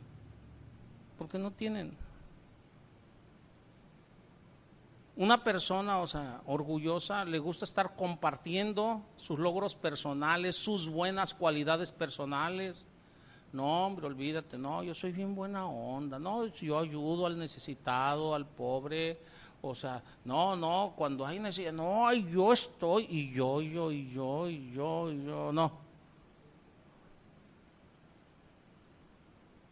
Llega un momento que puede rayar en la jactancia. Es orgullo, hermano. Proverbios 27, 2 dice, alábete el extraño y no tu propia boca, el ajeno y no los labios tuyos. No te alabes tú mismo, es orgullo. Deja que los demás hablen bien o mal. pero que sean los demás que lo hagan. Gálatas 6.3 dice, porque el que cree ser algo no siendo nada, a sí mismo se engaña.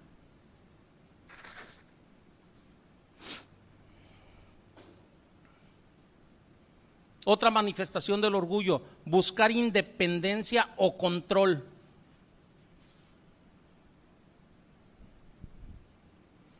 Algunas personas orgullosas encuentran extremadamente difícil trabajar bajo la autoridad de alguien más. A mayor orgullo, mayor dificultad para estar bajo autoridad.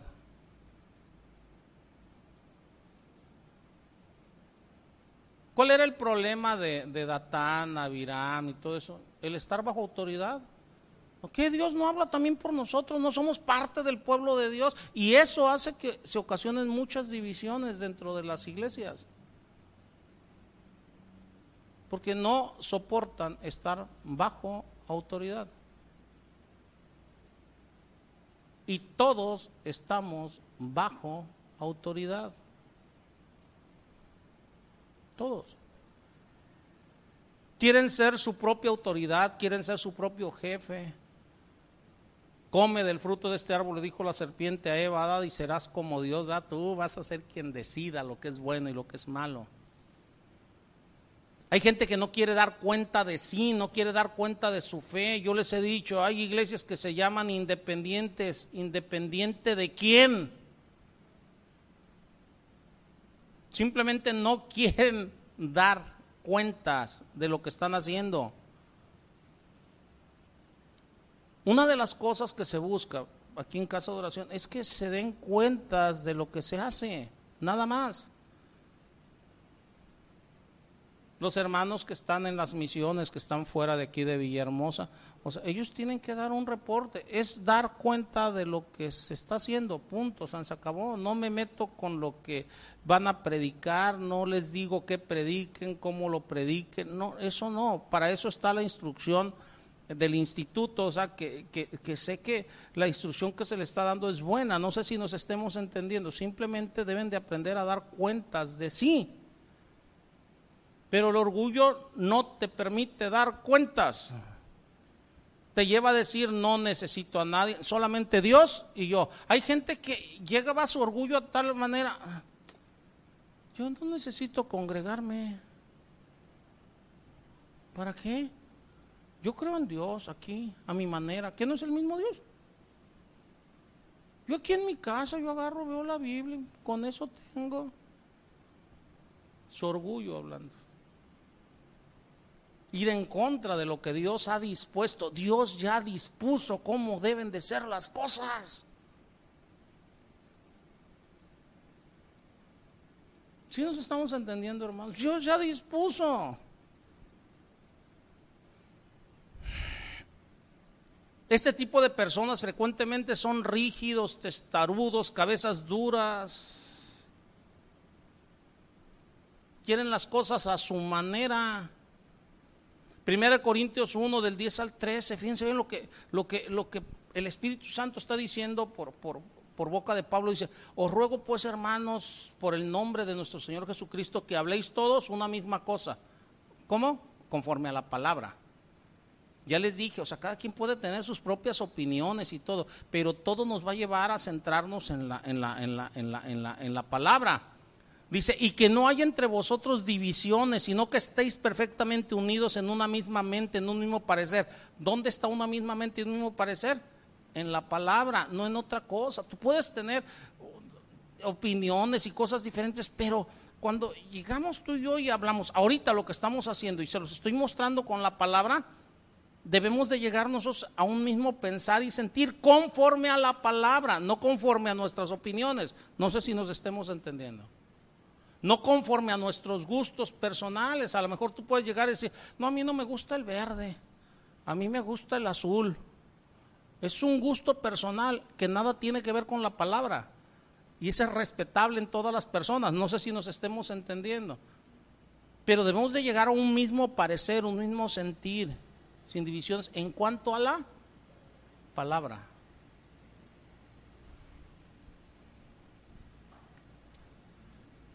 Porque he sido informado, dice Pablo.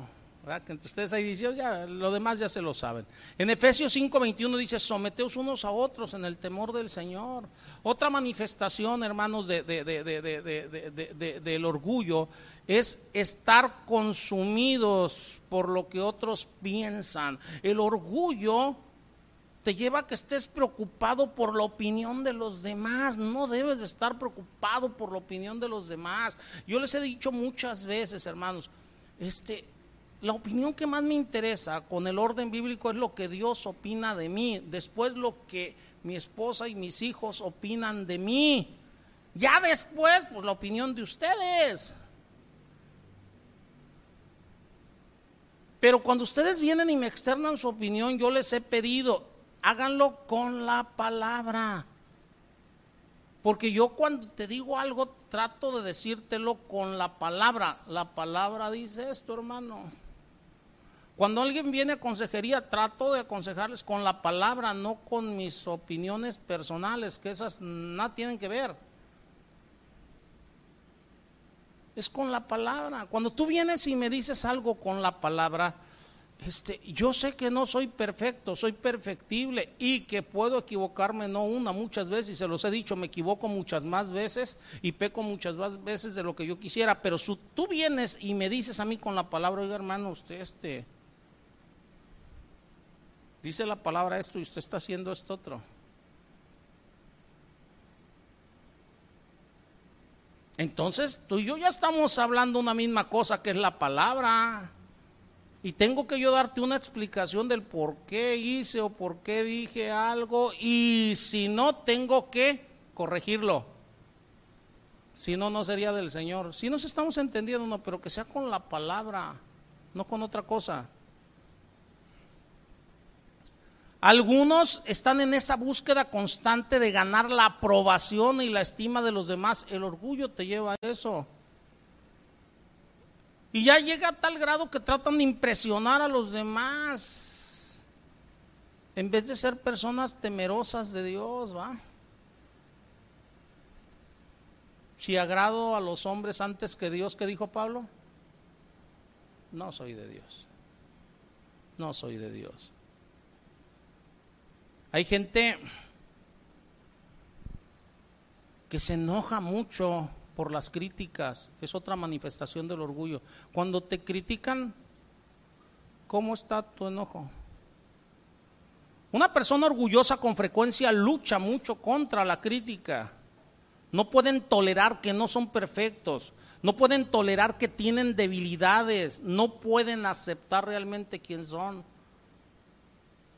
Por eso no aceptan la crítica, no aceptan que alguien les diga, oye, la regaste.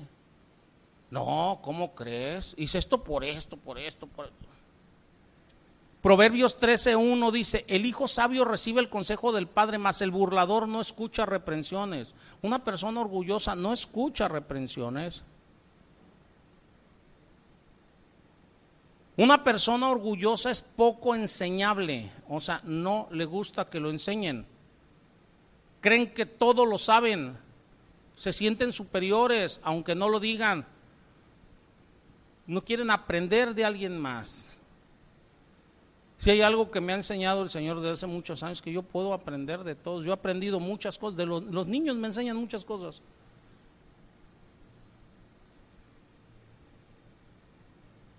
Dios me ha hablado muchas veces por boca de mi esposa. Yo la escucho. Pero también el Señor me ha enseñado a discernir. Ah, ok, escucho y lo paso todo por la palabra, ¿verdad? Si es conforme a la palabra, yo sé que Dios me está hablando. Si es conforme a la opinión de la persona, ¿qué dice la palabra? Toma lo bueno y desecha lo malo, ¿o no?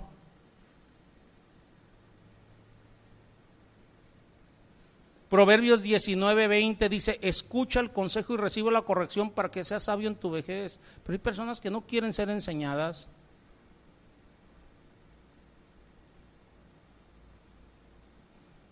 Otra manifestación del orgullo es la falta de servicio, gente que no quiere servir. Una persona orgullosa, hermanos, no puede servir.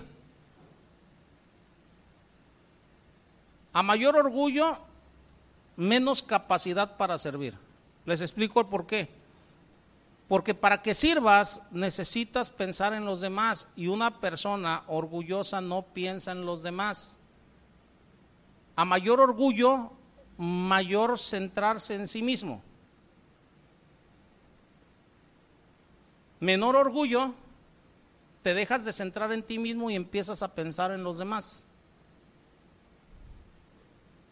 Una persona orgullosa quiere que lo convenzan de servir. A ver, persuádeme, convénceme, a ver qué voy a sacar.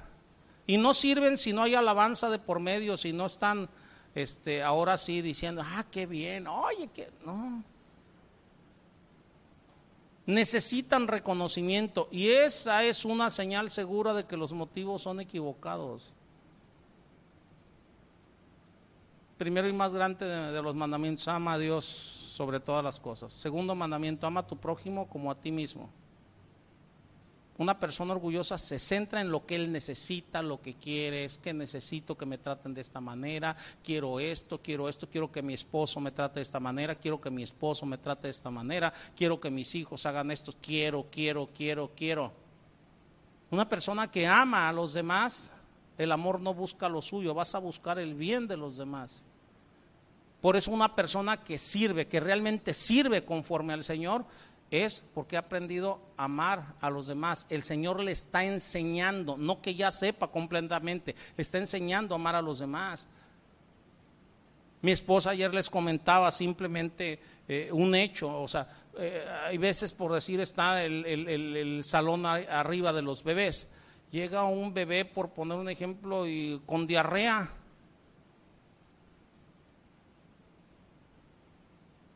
si tú no amas el servir, tú no amas a Dios, tú no amas a tus semejantes, no vas a buscar la necesidad del niño. El niño necesita ser limpiado, ¿va? Necesita que ores por él. Necesita que veas por sus necesidades. Cuando te sientes tú dices, ay, ¿yo qué estoy haciendo aquí? ¿Qué necesidad tengo de estar limpiando chiquillos?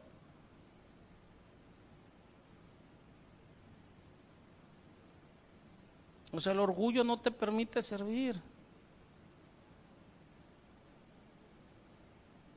O estás ahí en la puerta y llega alguien enojado y te hace una mala cara. No se imaginan cuántas personas le pueden hacer una mala cara al Ujier. O llegar y pedirle cosas que no están en sus manos hacer. Y si no las hacen, no, se enojan con el Ujier. O sea, necesita aprender el que está ahí en la puerta a amar a los demás para que para no enojarse. Cuando no está cumpliendo las expectativas que no están en sus manos con los demás, el orgulloso es el otro. Y orar por el otro. Entonces el orgullo también te lleva a que no quieras servir. Porque no estás viendo algo productivo, no estás viendo alabanza, no estás viendo que te aprovechen tus dones, tus talentos, ¿va?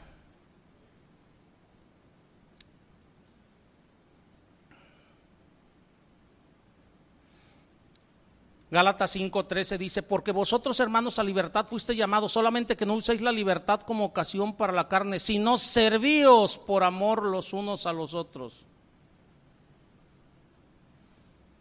Otra manifestación del orgullo es falta de compasión. Otra manifestación es estar a la defensiva, echarle siempre la culpa a los otros. Aquí la vamos a dejar.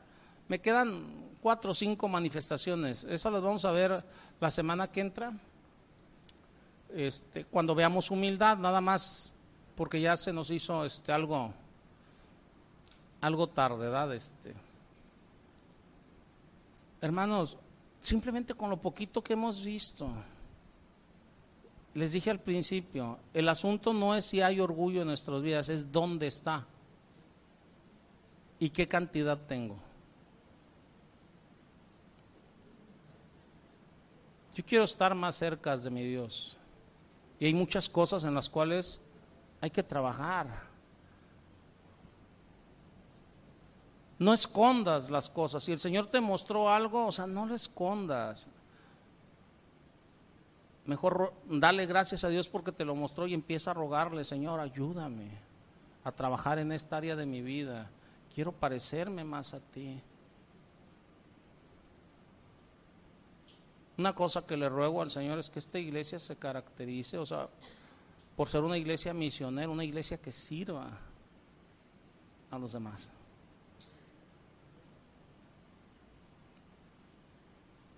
Porque si hay servicio, hay humildad, para que se haga conforme al Señor. Amén, hermanos. Oremos. Señor, yo te doy gracias, Padre, en el nombre de Cristo Jesús, por la palabra que nos has dado el día de hoy. Sabemos y entendemos, Padre, que tú no acusas absolutamente a nadie. Cuando tú nos das enseñanzas como esta, no es porque nos acuses, sino que estás mostrando deficiencias. Y yo te doy gracias por mostrar las deficiencias que tenemos, rogándote que tú trabajes en ellas, Señor. Rogándote que seas tú quien transforme mi vida, mi manera de ver las cosas, mi manera de ser un hacedor de la palabra, para que a través de ello, Señor, sea glorificado tu nombre. Perfecciona la obra que has comenzado, Padre. Y llévame, Señor, a ser un ejemplo para los demás en tu nombre. Lo mismo te ruego por mis hermanos. Te ruego que nos des esa aceptación de nuestras fallas que necesitamos, Señor. Llévanos a desear parecernos cada día más a ti. Esto te lo rogamos en el nombre de Cristo Jesús. Amén. Amén.